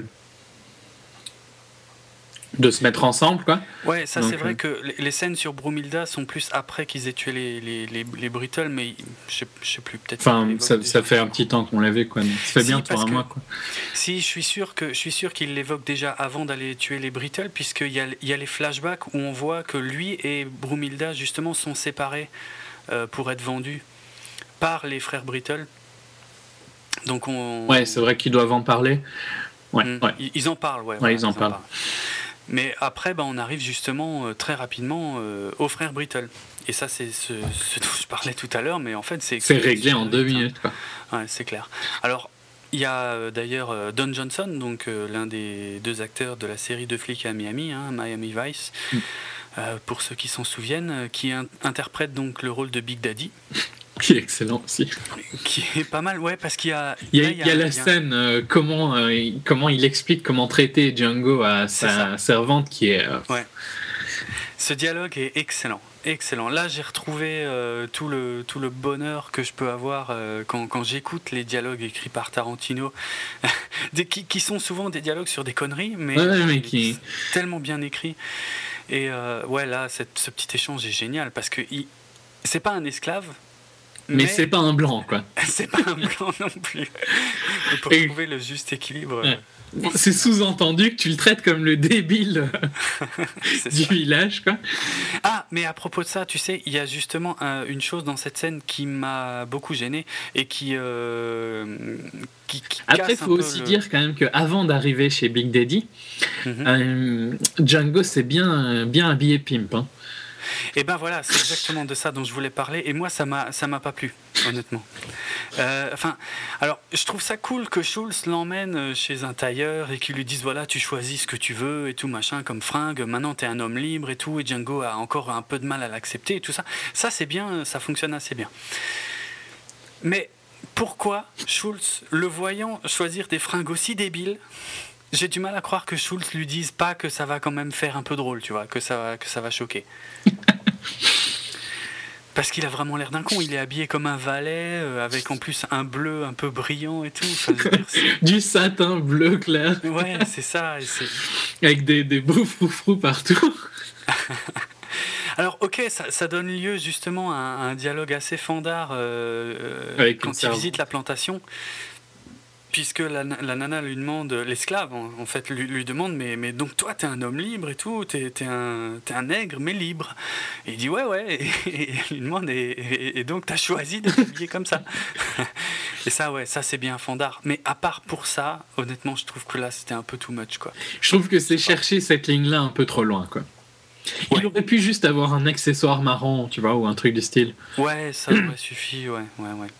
Après, comme dit, hein, à ce moment-là du film, Django, il, il- il- il est euh, ouais, limite débile, quand même. Il comprend, on, on dirait qu'il comprend rien à rien. Bon, faut dire qu'il a été esclave toute sa vie, et voilà, mais après, là, on parle de son, de son caractère en tant Mhm. que personnage, pas, pas, pas que de sa culture, et euh, il- il est quand même un petit peu débile quand il parle avec Schultz, quoi. Ouais, ouais. Et c'est un peu ce qui me dérange parce que je trouve que son évolution est beaucoup trop grande en un. Bah, ouais, je suis d'accord, ouais, Bon, carrément. en même temps, on va parler, mais c'est vrai qu'ils passent l'hiver ensemble quand même. hein. Oui, oui, il, y a- il- il se passe Il y a un- une un ellipse moment, ouais. assez, Il, y a, il y a une ellipse. Mais quand même. Mais c'est Mais c'est vrai que. Bon, par contre, après, Bizarre. sa, sa- sa stupidité est montrée dans la scène où il va tuer un des frères tout seul. euh, Ouais, ouais. Bah ouais, là, tout de suite, il, il se prend euh, un peu pour euh, ce qu'il n'est pas encore. Ouais. Et euh, ouais, il y va tout seul. Il, il reconnaît un des Brittles, il va l'exécuter. Il lui sort une phrase en plus. Il, lui- il lui dit I like the way you die. Ouais. Euh, qui, qui est une phrase que, que lui avait entendue plus ou moins quand lui se faisait maltraiter par les Brittles. Donc il est, il est super content de lui, quoi. Il fait un truc hallucinant pour l'époque. Ouais. Il tue un blanc, quoi. Il tue un blanc et il a le droit de le faire, quoi. Même si à ce moment-là, c'est quand même encore une fois assez tendu et Oui, quand même, ils sont proches de se faire. euh, ouais, de se faire allumer, hein, parce que Big Daddy est pas super content qu'on se soit déjà un peu foutu de sa gueule. euh. Bon, ça c'est la façon de procéder de King Schultz finalement. Quand Ouais. il arrive quelque part, euh, il prévient jamais les gens que c'est pour exécuter quelqu'un, mais euh, ouais, bon, c'est c'est j'ai- eu un peu de mal à y croire quand même à, à la scène parce que voilà. En même temps, elle, elle les raccord avec le fait que son perso est encore un peu débile, quoi. Ouais, ok. Pour ça, ouais, pour ça, je suis d'accord, ça fonctionne. Mais dans un cadre vraiment réaliste, est-ce que le film n'est pas? Non, parce que franchement, dans un cadre réaliste, il serait mort, quoi. Voilà, il, Euh, se ferait, il serait fait exécuter, mais même pas. Ils auraient demandé à Django pourquoi il a fait ça. Il l'aurait Voilà. allumé d'abord. Et euh, je pense qu'il serait même mort euh, quand ils ont tué le shérif, tu vois, si on remonte euh, juste avant. C'est vrai. Ouais, Euh, je pense que c'est. Il faut que tu acceptes, enfin, pas toi, hein, mais il faut, faut accepter euh, que voilà, c'est. c'est, euh, c'est- deux, euh, ces deux trucs-là, c'est complètement irréaliste. euh. Mm.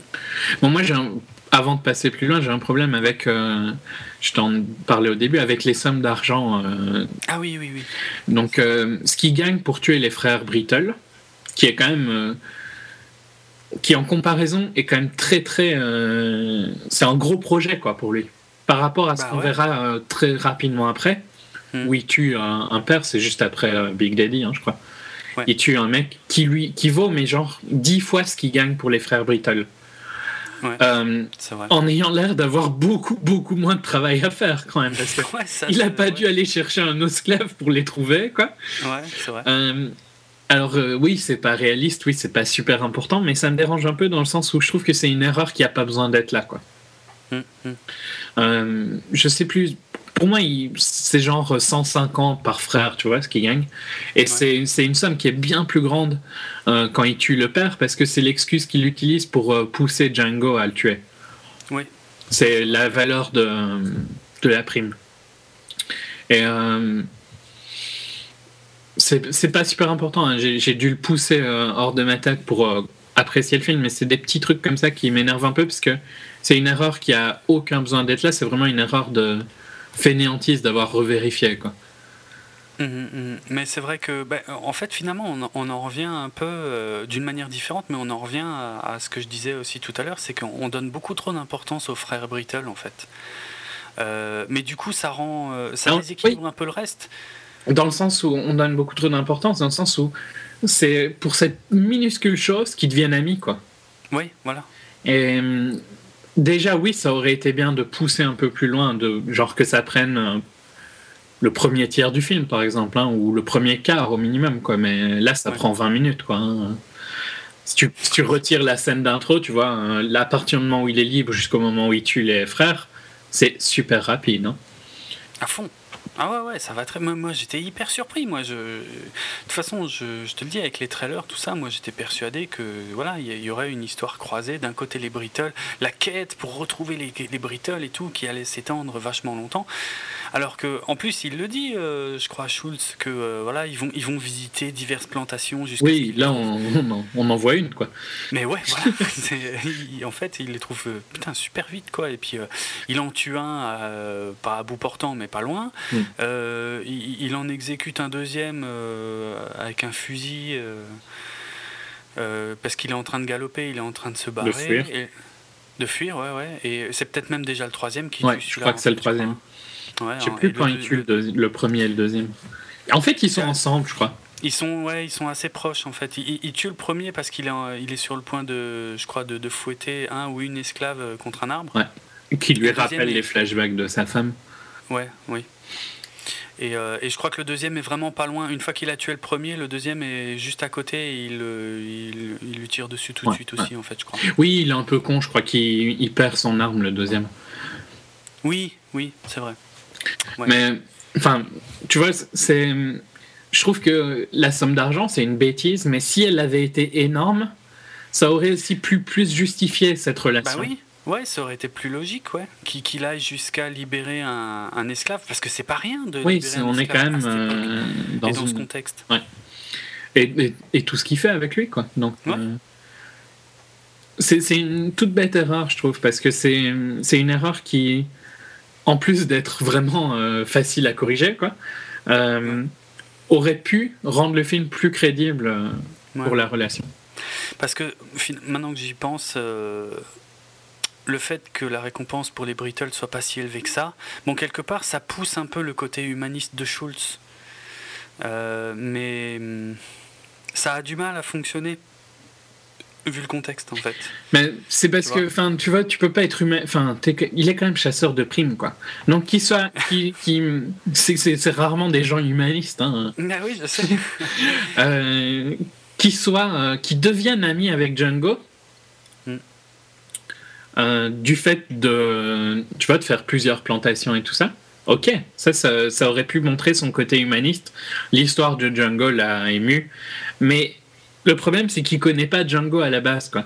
Ouais, Et que vrai. donc son excuse euh, pour gagner euh, 200 dollars, quoi, quand il en fait 3000 euh, en, en- en un truc qu'il fait en 10 minutes, euh, enfin, qui est montré comme s'il le faisait en 10 minutes, hein. ça se trouve, il y a eu une recherche énorme hein, pour ce, ce mec-là, mais ça a pas l'air bien compliqué, quoi. Bah non, c'est. Euh, bah, ça, ça me dérange un peu parce que ça le montre qu'il est humaniste avant de l'être, quoi. Ouais, ouais. Tu vois, il a pas de raison d'être humaniste. Pourquoi il est humaniste avec Django, quoi? Il le connaît pas. Donc, c'est logique que son humanisme arrive quand il commence à se connaître, pas. Je trouve qu'il l'est au moment où il le libère, quoi, déjà, tu vois? Dans le sens ouais, où il devrait pas le libérer parce que ça vaut pas la peine et que donc il devrait même pas se faire chier, quoi. Et c'est tout con parce que c'est une erreur vraiment minuscule qui euh, décrédibilise le film. Donc, Ouais, en tout cas, cette première partie. Après, si tu l'oublies, ben voilà, tu peux apprécier le reste hein, largement. C'est juste euh, un, un petit truc qui m'a énervé. Quoi. Non, mais je, je comprends. Moi, c'est le genre de détail. Honnêtement, je l'ai pas vu, mais c'est ouais, effectivement le genre de détail. Si je l'avais vu, euh, qui m'aurait emmerdé pendant tout le film, hein, clairement. Euh, donc, alors on n'en a pas tout à fait fini avec Big Daddy. Et euh, tant mieux parce que ça donne, ça donne lieu à une des scènes les plus fandards de, de tout le film. Euh, puisque bon, Big Daddy hein, s'est un peu fait avoir, euh, puisqu'ils ont, ils ont tué les Brittle et puis ils repartent. Sauf que, a priori, alors je sais pas si le. J'avais lu un truc là-dessus, maintenant j'ai oublié, mince. Je sais pas si le Ku Klux Klan existait déjà. Non, pas en encore. Ou Non, même voilà. pas juste, à- juste après. quoi. Ah ok, donc ouais, donc. euh, C'est c'est- en fait, c'est le, le début du Ku Klux Klan. C'est pour ça que c'est marrant. Oui, bah oui, exactement. Et euh, il y, a, il y a- il y a cette scène euh, incroyable où, alors, alors d'une part, en fait, ce qui se passe, c'est que ouais, Big Daddy, en gros, euh, il n'est pas content. Et puis surtout, le fait que ce soit un nègre qui a tué trois de ses hommes, qu'il soit recherché ou pas, hein, mais voilà, il a, il a un problème avec ça. Et donc, il veut aller se venger et, en gros, attaquer. euh, il monte une expédition hein, pour attaquer le- la, la- la petite charrette de, de Schultz. Et euh, tu- d'ailleurs, euh, c'est monté un peu bizarrement parce qu'on on voit le début de l'attaque vers la charrette. Et puis on voit le- la préparation de Schultz. Et- Et ensuite seulement, on voit euh, la, la réunion qui a juste précédé cette attaque en fait. te Ah, tu l'as vu comme ça? Bah ouais. Moi, j'ai pensé que c'était le début de l'attaque et puis qu'après, il s'arrêtait à un moment et que c'est là qu'ils discutaient. Ah, ah ouais, ah non, moi, pour moi, c'est un petit flashback, mais un flashback bizarre qui n'a pas lieu d'être, mais euh, enfin, euh, qui. Ouais, il l'aurait pas fait, ça changeait rien, tellement les deux actions sont proches. Mais euh, j'ai pas l'impression qu'il s'arrêtait, non? Ah, ok, moi, moi je l'ai vu comme ça, mais ça se trouve, euh, c'est un flashback, je sais pas. Mais je trouve de toute façon que le montage sur cette scène est un peu bizarre parce que on voit euh, le début de l'attaque et puis après Schultz préparer euh, sa cabine avec de la. Oui, bah ouais, tu vois, il y, a il y a quelque chose qui colle pas dans la temporalité. Mais bon, bref. Mais je la pardonne parce que c'est la scène la plus marrante du film. Ouais, on est, on est d'accord. hein, euh, cette, euh, toute cette discussion sur les sacs qui, où ils voient que dalle en fait parce que les trous sont pas à la bonne place et qui commencent à s'engueuler parce que voilà il y a celui dont la femme a bossé dur pour faire ça. Enfin c'est complètement. C'est épique. Quoi. Et, puis, et puis en plus, je trouve que c'est une des scènes qui tranche énormément hein, parce qu'il y a plein de gens qui la Ouais. trouvent pas marrante, en particulier des, des Africains américains et tout ça. Ouais. Euh, mais moi, je trouve qu'elle est marrante dans le sens où c'est, tu vois les débuts du Ku Klux Klan, quoi. Ouais. Euh, et je trouve qu'il a réussi à associer comment ils sont, ils, ils sont mis à mettre ces chapeaux blancs.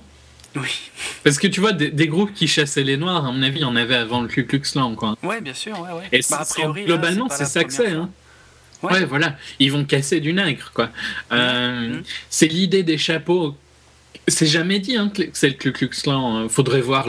Si ça se trouve, dans la temporalité, ils existaient, hein, j'en sais rien, mais euh, c'est pas important. Dans, dans le cadre du Ouais. film, euh, ils existaient pas et c'est leur début, quoi.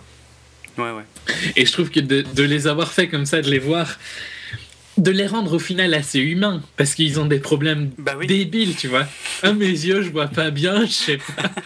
J'ai trop chaud, pourquoi est-ce qu'on peut pas le soulever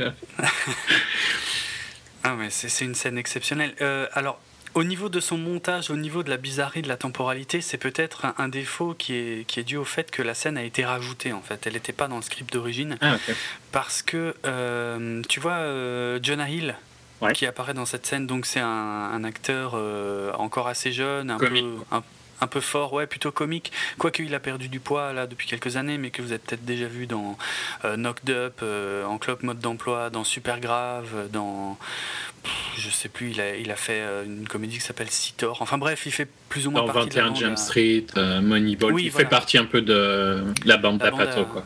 À Pato, voilà, tout à fait. En fait, lui, il devait jouer un autre rôle euh, à la base dans le film. Il devait jouer le rôle du gars qui est euh, qui possède Brumilda et qui la perd aux cartes euh, contre euh, Calvin Candy. Hmm. Mais il avait un problème de- d'emploi du temps. Oui, c'est vrai qu'on n'a pas, on n'a pas dit euh, sur le casting. Il y a eu quand même deux trois changements. Il y avait des acteurs qui devaient apparaître dans le film et qui ont, qui ont pas pu. euh, je sais plus. Je crois qu'il y avait Kevin, Kevin Costner qui avait été contacté, Kurt Russell. euh, et soit, soit ils pouvaient pas. Enfin, la plupart pouvaient pas, ou alors c'était pour des parties qui leur plaisaient pas. Et puis en plus, les, Will les Smith rôles- hein, était censé être un- et surtout, oui, voilà, surtout Will Smith qui devait jouer Jamie Foxx. euh, Enfin, euh, qui était jouer- pressenti, quoi. Qui devait, ouais, mais, mais je crois que Tarantino avait écrit le rôle pour euh, Will Smith, le rôle de Django pour Will Smith et Il y avait- non, il y avait un autre acteur aussi, euh, un acteur de The Wire, Michael K. Williams. ah oui c'est vrai. Mais je sais ouais, pas, donc, je sais pas s'il a fait beaucoup de films, je le reconnais juste de The Wire. D'accord. Ah, bah, il oui, est dans le nouveau Robocop, par exemple. Euh, en tout cas, euh, ouais, il y, a- eu voilà, il y a eu des changements au niveau du casting et il y a eu euh, des réécritures et en fait, Jonah Hill, donc qui a pas pu jouer cette scène de poker où il perdait Brumilda, a pu se libérer pour quand même une courte scène et, en fait Tarantino ben, l'a intégré à cette scène du Ku Klux Klan en fait et voilà c'est pour ça qu'il peut être dans le film mais c'était pas du tout ce qui était prévu au départ en fait Hmm. et des soucis d'écriture euh, qui, qui, se, qui se voient un peu trop hein, parfois dans le film mais ça j'y reviendrai euh, à la fin Euh, Par contre, ce qui est très triste, c'est que John Hill n'a pas été dans Django à cause de The Watch. hein. Ah ouais, ça c'est dommage, ouais. Alors The Watch en français c'était Voisin du troisième type, si je me souviens bien. Donc une comédie un peu euh, science-fictionnesque, Avec, assez euh, que j'ai pas vu. Ben Stiller, Vince Vaughn et Richard Ayoade, qui est Ah euh, euh, de, Moss, de IT euh, Crowd. Ouais. Most de The IT Crowd, ouais. Mais enfin, ouais, c'est, en fin 2012. c'est- je trouve que cette scène est vraiment trop marrante. Quoi. Ah, elle est géniale, moi je me, mais je me tordais de rire, j'en revenais pas. Parce qu'en plus, ouais, tu la vois pas venir. Euh, En plus, tu te dis un peu merde, je devrais peut-être pas rire de ça, mais c'est quand Mais même trop ouais, en plus, en plus. A priori, euh, ça je me souviens pas exactement dans les détails, hein, mais euh, l'un des gars justement euh, qui, qui râle le plus dans cette scène et qui n'enlève jamais sa cagoule, c'est Tarantino lui-même en fait. Ah, ok. Parce qu'il est après Tarantino Oui, dans une grosse oui scène. il, a- quand même, il mais apparaît aussi après, mais euh, il, est, il est dans cette scène-là également. J'ai pas reconnu sa voix sur le moment, mais c'est vrai que sans voir son visage. Ouais, ouais. Je l'ai lu, mais moi je l'ai pas reconnu euh, quand je l'ai vu non plus. hein. Mais je l'ai lu quelque part que, que ouais, c'est lui qui. bah, c'est celui qui parle de sa femme. Ouais, ok, fait, La femme qui a fait ses 50 capuches. Voilà, qui s'est cassé le cul à faire les trous et que tous les autres sont pas c'est vraiment trop trop fun comme ça. Non, c'est une scène géniale, il n'y a pas photo. Et en plus, euh, sans être. Parce qu'il y a des scènes qui sont, qui sont marrantes plus tard, mais qui sont glauques, quoi. Euh, En particulier dans les, avec les chiens quand ils vont vers chez Candy. Ouais, L'attitude de Django, t'as envie de rire parce qu'elle est tellement euh, over the top, ouais, mais c'est glauque, hein. euh. mais ouais, moi je, je riais, mais je riais jaune parce Ouais, que je me disais, il est con, il va se faire tuer, putain, qu'est-ce qu'il fait? Ouais, ouais, Hmm, c'est clair. Mais en tout cas, ouais, euh, cette scène à, à mourir de rire. Et puis bon, après, il y a l'attaque euh, sur le, la charrette. Et euh, bah, Schultz hein, qui file le fusil à, à Django pour, pour tuer Big Daddy. Ce qui est euh, complètement, euh, totalement improbable, hein, vu, euh, vu, vu le fusil que c'est, la distance où il est, et que l'autre il est à fond sur un cheval au galop. Pour le toucher, à mon avis, il faut y aller. C'est mais des bon, bons snipers. hein. Ouais, c'est clair.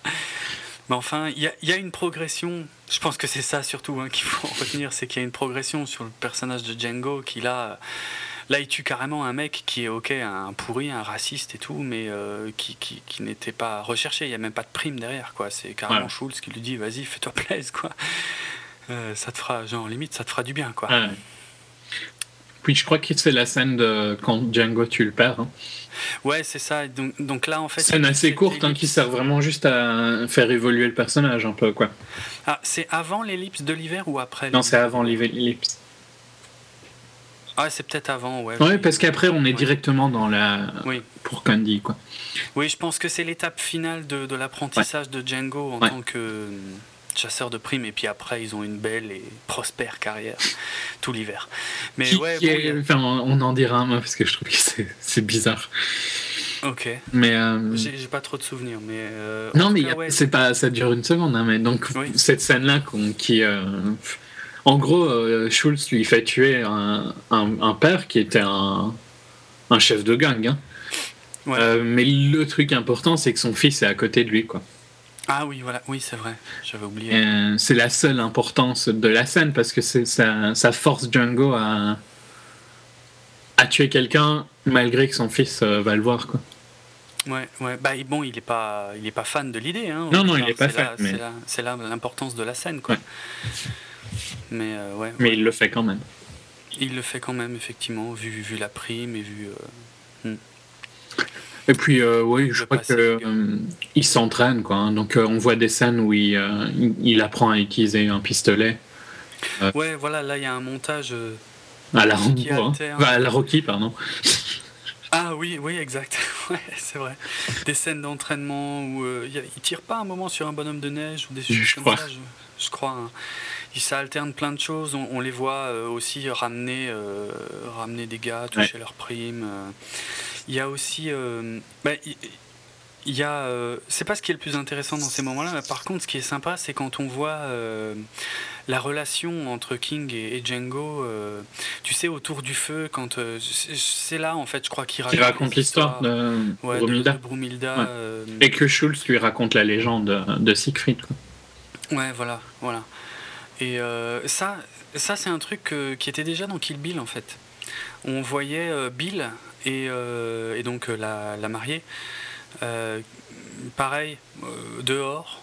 Et puis Bill qui racontait comme ça des histoires plus ou moins crédibles. Enfin là, en l'occurrence, elle l'était parce qu'il lui parlait du, du maître d'arts martiaux, tu sais, qu'elle va voir après. Et euh, c'est quasiment, Ouais. quasiment la même chose en fait.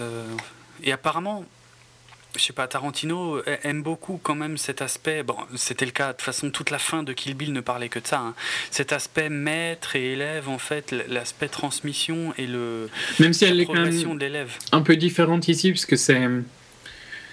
Je trouve que leur relation est moins marquée dans ce sens-là. Dans le cas de la mariée et de Bill, Oui, là c'était hyper important. Là, ouais, de toute façon, l'équilibre est plus complexe ici parce qu'au début, Django est complètement débile et, euh, et King Schultz, lui, euh, est génial et c'est exactement ce qu'il fait.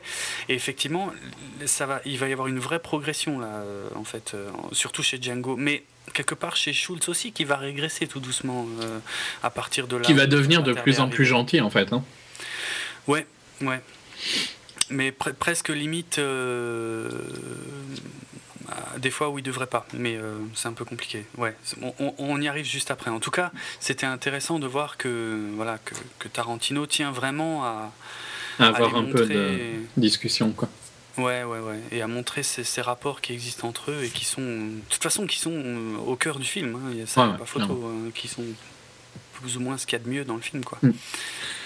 Mais, Et donc c'est là qu'il commence à mettre en place le, ouais, le mais plan ah, juste avant ça, moi, il y a ce, ce moment où le texte, euh, il y, a, il y a un overlay de texte sur l'écran où ça raconte, euh, à la, comme si, tu vois, à Star Wars, tu vois, as le texte qui défile.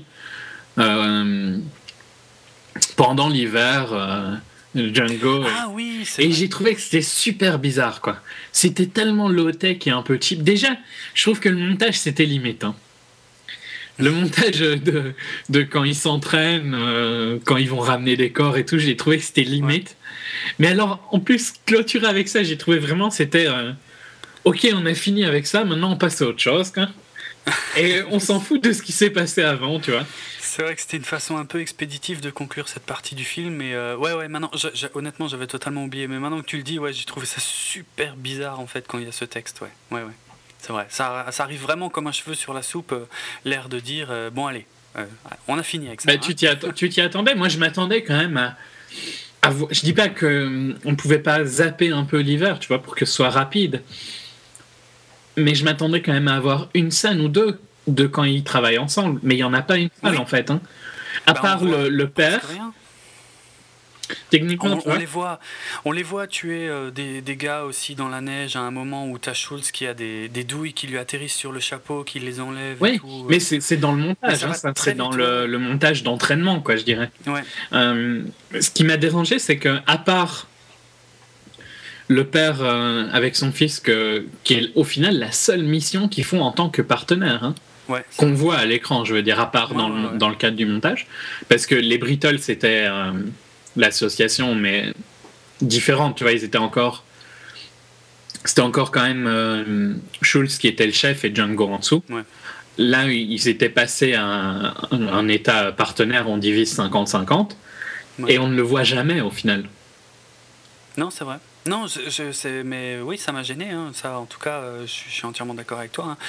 J'étais surpris qu'on en finisse aussi vite avec ce côté-là, parce que je crois même que je me suis fait la remarque euh, de dire, mais putain, moi j'aurais bien voulu voir en fait tout ce qu'ils ont fait là pendant cet hiver. En fait, ça avait l'air euh, sympa, puisque c'est c'est ce qui est, c'est ce qui fonctionne le mieux jusqu'ici dans le film en fait. C'est la fonction, c'est le, le- leur façon de travailler ensemble, leur façon de voilà de se lier et de travailler en même temps. Et, euh, et là, on te dit bon bah ouais, ils ont eu un hiver super prospère où euh, ça a super bien marché pour eux. Ouais, mais putain, j'aurais bien voulu le voir. Ouais. Ouais, c'est vrai, c'est vrai. Et donc là, on, Mais- on part sur l'idée de. Ouais, vas-y. Voilà, on bah, justement, on, l'oublie assez vite, ce petit problème euh, du fait qu'on recentre le film, et alors là, vraiment l'intégralité du film, Ouais, tout le reste, Euh, ce sera sur- un seul truc, de toute façon. sur Brumilda. Ouais. Quoi. La recherche et la libération de Bromilda. Ouais. Enfin, même pas la recherche, parce qu'ils savent très bien où elle est. Ouais, ça, il Assez trouve vite, hein, ouais. il, il explique plutôt dans le film comment ils vont faire pour essayer de la trouver, mais enfin, euh, c'est pareil. C'est dans, je crois que c'est dans le montage très rapide de l'hiver où euh, il, il trouve C'est pas dans le montage, c'est juste après ou juste avant. Quoi. Ouais, juste après, ouais, mais c'est dans le même. euh, Parce qu'ils apprennent que donc c'est à. Candyland. hein. mhm. Mhm. Et, euh, Alors là, il y, a- il y a deux étapes. Avant d'arriver à Candyland, Ouais. d'abord. il- mais, mais on est quand même vraiment dans. On est déjà dans le dernier acte, quoi. Ah, total, totalement, ouais, ouais, ouais, c'est clair. Alors qu'on est, je sais pas, à mon avis, à 40 minutes, quoi. Ah, peut-être une, Une heure peut-être, ouais. mais, Mais- il reste ouais, quand même une mais- très grosse partie. Ah ouais, ouais, énormément, bon, ouais, c'est clair. C'est clair. Donc, bon, ils préparent leur, euh, en tout cas leur, euh, leur plan. hein. Bah, d'a- D'ailleurs, je crois qu'il est monté plus ou moins en parallèle avec les images à ce moment-là. Quand on les voit arriver dans la, dans la baraque de Candy, euh, la première baraque de Candy, qui euh, c'est à Greenville. Sais pas, sa baraque qui est plus un club, non, je pense. Ou c'est un. Oui, en fait, moi, c'est vrai que. Un club pour c'est gentlemen, je pense, un truc. Je l'avais, ouais. Bah, en fait, j'arrivais pas à, savoir ce qu'était cette baraque, mais oui, c'est c'est plus logique que ce soit un club. En tout cas, bon, c'est à Greenville qu'ils ont su où était Brumilda, et euh, il se trouve que justement là, euh, Candy est là, et euh, je crois que c'est un peu superposé. Hein, le, je, je sais plus, hein, je suis plus sûr, ça fait un moment, mais on les entend préparer leur plan, mais on les voit arriver dans ce club en même temps, Ouais. je crois. C'est possible. Et le Et là, le plan, donc, c'est d'acheter un. Bah, de, de faire croire à Candy ouais, qu'ils vont euh, acheter un, un, un- un- un combattant, un, esclave en fait. qui. Euh, pour le faire combattre dans des, dans des combats de, de Mandigo qui sont euh, des combats à mort entre, entre esclaves. Quoi. Et donc l'idée c'est d'acheter Brumilda dans un side deal quoi un peu. hein. Ouais, c'est clair. C'est de, de- voilà. C'est bah, un des principes hein, de, des, des arnaques en général. hein, c'est faire miroiter un gros truc pour avoir le petit. Ouais, en fait. ouais. Donc euh, c'est- pas mal. Oui, il l'explique mais bon voilà c'est bien bien expliqué. On comprend la logique. euh. Et le plan est crédible. Mhm. Je- en plus, par le fait que Brumilda euh, parle allemand, euh, Ouais ouais ça aide. ce qui est vachement important pour la suite, Ouais. mais ouais, c'est en tout cas ça, ça, c'est plutôt carré. Ça c'est un côté du, du scénario que, que j'ai trouvé Ouais, malin et bien écrit. Bien écrit ouais. Bon par contre dans cette on a là on a droit à peut-être la deuxième scène la plus euh, elle est gore quoi. Ouais, là, là on a une scène bien hard parce que euh, si euh, le Mandigo euh, jusque là c'était un peu abstrait, là ça devient méchamment concret d'un coup. hein. Ouais. Et on fait en même temps, en fait, ce qui, ce qui rend le, le Mandigo aussi atroce, c'est le, le décalage total Oui. du personnage de DiCaprio, hein, Calvin Candy, qu'on apprend à connaître juste dans cette scène aussi, et qui est hallucinant, qui est, qui est effrayant, quoi, parce qu'on dirait un gosse devant. euh, Comme pas, toujours un peu. DiCaprio hein, dans tous les cas. Il a très du- énormément de mal à casser ça. Déjà il Ouais. a l'air jeune tu vois donc. euh, Oui. Il a toujours ce visage quand même assez peu jeune. Et euh, ouais, il regarde, euh, il regarde ça comme on regarde un film, mais Ah ouais, mais lui, ça l'éclate. Ouais. ouais, mais il regarde ça comme on regarde, euh, je sais pas, Un match de foot, quoi. Ouais, ou un match de foot, un truc, euh, un truc tripant, quoi. Alors que là, c'est deux mecs qui sont en plus, euh, genre à 1 mètre, 2 mètres de Oui, oui, ils pas, sont hein. très proches. Hein. Ils sont, ouais, c'est.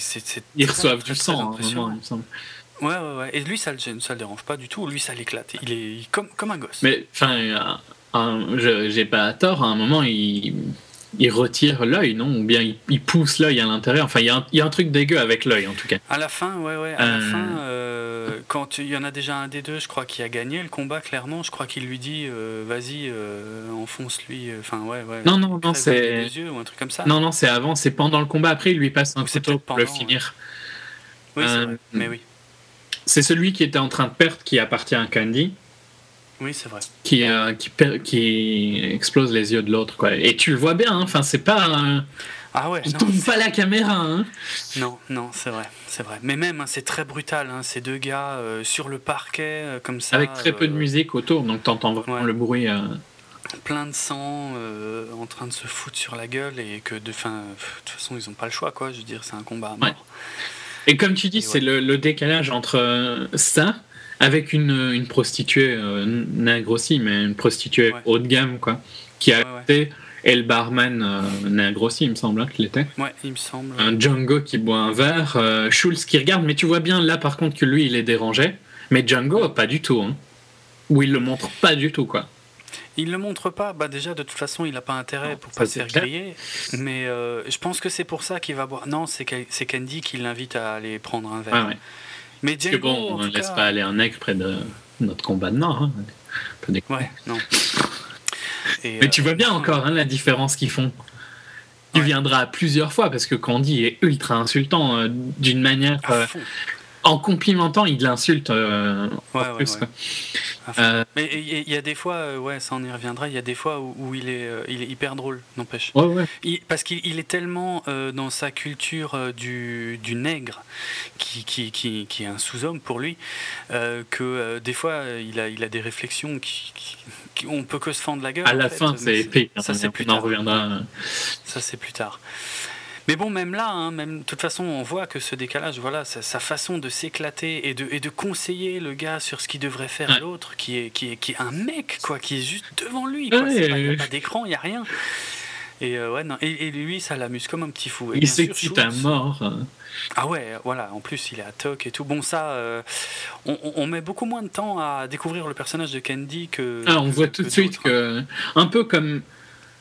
Comme euh, le personnage de, euh, Christopher Waltz Christophe Waltz s'était mis dans Inglorious. Là, l'introduction de personnage de Calvin Candy, est- c'est un connard, vous devez pas l'aimer, quoi. Ouais, ouais, et en une scène, c'est réglé. Là, on a, on, a, on a vu à quel point il était, il était barge, quoi. Et, et- et détestable, en fait. Ouais. Mm. Aucune, euh, aucun respect pour la vie, Ouais, ouais, c'est clair. C'est clair. Alors, euh, ce qu'on verra assez, assez rapidement après. mais- Oui, ouais, c'est clair. On n'a pas fini de le voir, ouais. Euh, juste un petit mot sur euh, justement Django qui va boire un coup au bar. Euh, en fait, euh, tu te souviens, il y a. Je crois qu'Andy était en train de faire un deal avec des Italiens. Et Django euh, échange quelques mots avec un des, deux, un des Italiens, justement. Mhm. Et ben l'Italien en question, c'est le fameux Franco Nero qui interprétait le Django dans le film euh, de 1966. Ah. Et c'est pour ça que quand euh, Django euh, lui dit, euh, il lui épelle. Oui, Django, euh, with Django. a silent D. Voilà, et il lui dit, le, le D ne, se- ne se prononce pas, et l'autre lui répond, je sais. Ben voilà, c'est une référence au Django de 66, pas pour ceux qui, qui se demandaient pourquoi. Puisqu'on le revoit plus après, Ouais, non. ce mec-là. Voilà, c'était vraiment caméo, quoi. histoire, ouais, histoire de pousser le caméo, quoi. Donc, euh, en tout cas, suite à ça, euh, en fait, je crois que c'est à, partir du moment où ils annoncent la somme hein, qu'ils sont prêts à débourser, c'est-à-dire 12 000 dollars, ce qui est énorme, Ouais. euh, que euh, bah, il y, y a cette fameuse réplique hein, qui était dans les trailers, donc j'ai pas beaucoup de mérite de m'en souvenir par cœur, mais en gros, euh, Candy qui dit euh, jusqu'ici vous aviez ma curiosité, maintenant Vous avez vous avez mon attention. Ouais. Et donc Candy les invite à Candyland, euh, À Candyland, voilà, qui est sa propriété, où se trouve Brum- Bromilda. Brumilda, oui. Euh, bah, je crois que voilà, on quitte le club et on va directement là-bas. Ouais. Enfin, il y a la route, hein, mais on, se met en scène, chemin. Quoi. euh, Oui, on, voilà, on se met en chemin et il y a, euh, ben, sur le chemin, en fait, il y a la fameuse scène de, des chiens. Ouais, qui est bien gore aussi. Ouais, qui est bien hard, ouais, c'est clair. Alors, une scène où. euh, Ah, et, avant, avant cette scène-là, il y a quand même tout le chemin où Django devient vraiment le connard de chez connard. Quoi. Bah c'est ça en fait justement ouais. C'est là-dessus que j'allais m'attarder un peu parce que y euh, les rôles commencent à s'inverser en fait. Euh, mais d'une façon un peu étrange entre Schultz et Django. C'est-à-dire que Schultz euh, bon clairement hein, tout ce qui concerne Candy de près ou de loin ça lui plaît pas. Mais il reste la plupart du temps dans son personnage euh, pour euh, la mission, on va dire, qu'ils sont en train de faire. Alors que Django, on, on est assez surpris, et Schultz l'est aussi, hein, évidemment, que, euh, je sais pas, d'un coup, tu te dis, putain, il s'est laissé pousser les couilles, quoi, qu'est-ce qui se passe, quoi Euh, Clairement. parce qu'il- il, lâche des trucs dans l'entourage de Candy qui sont assez hallucinants, et surtout face aux hommes de Candy, où il se la raconte à mort. Oui, puis il fait Et, même tomber un des hommes de Candy. hein. Ouais, ouais, ouais, ouais. Il va, Là, un, un des hommes de Candy lui, lui parle pas bien ou quoi. Il descend du cheval et il le, il le fait tomber du cheval. quoi. Ouais, ouais. Et euh, ouais, j'ai eu du mal avec ça parce que je trouvais que c'était euh, c'était trop d'un coup. Bah, c'est ce que tu disais, hein, c'est que euh, d'un coup, Django, il, il a évolué, mais trop d'un coup, ouais. C'est c'est mal amené, c'est un peu bizarre. Après, on comp- je comprends, hein, il, il veut vraiment faire tout pour retrouver sa femme. Ouais. Mais putain, il a pas de limite. hein. Bah, c'est ça, et franchement, euh, il aurait pu se prendre une bastos pour moins que ça. je Oui, pense. mais même après, quand. À la limite, qui, qui déteste les blancs, passons encore, tu vois. Ouais, Ça reste dans quelque chose d'ancré hein, en lui, mais après, il est sûr. connard avec des autres nègres esclaves, quoi. ouais, ouais. Euh, la scène des chiens, il dit. euh, bah ouais, euh, laissez-la- laissez-les faire, quoi.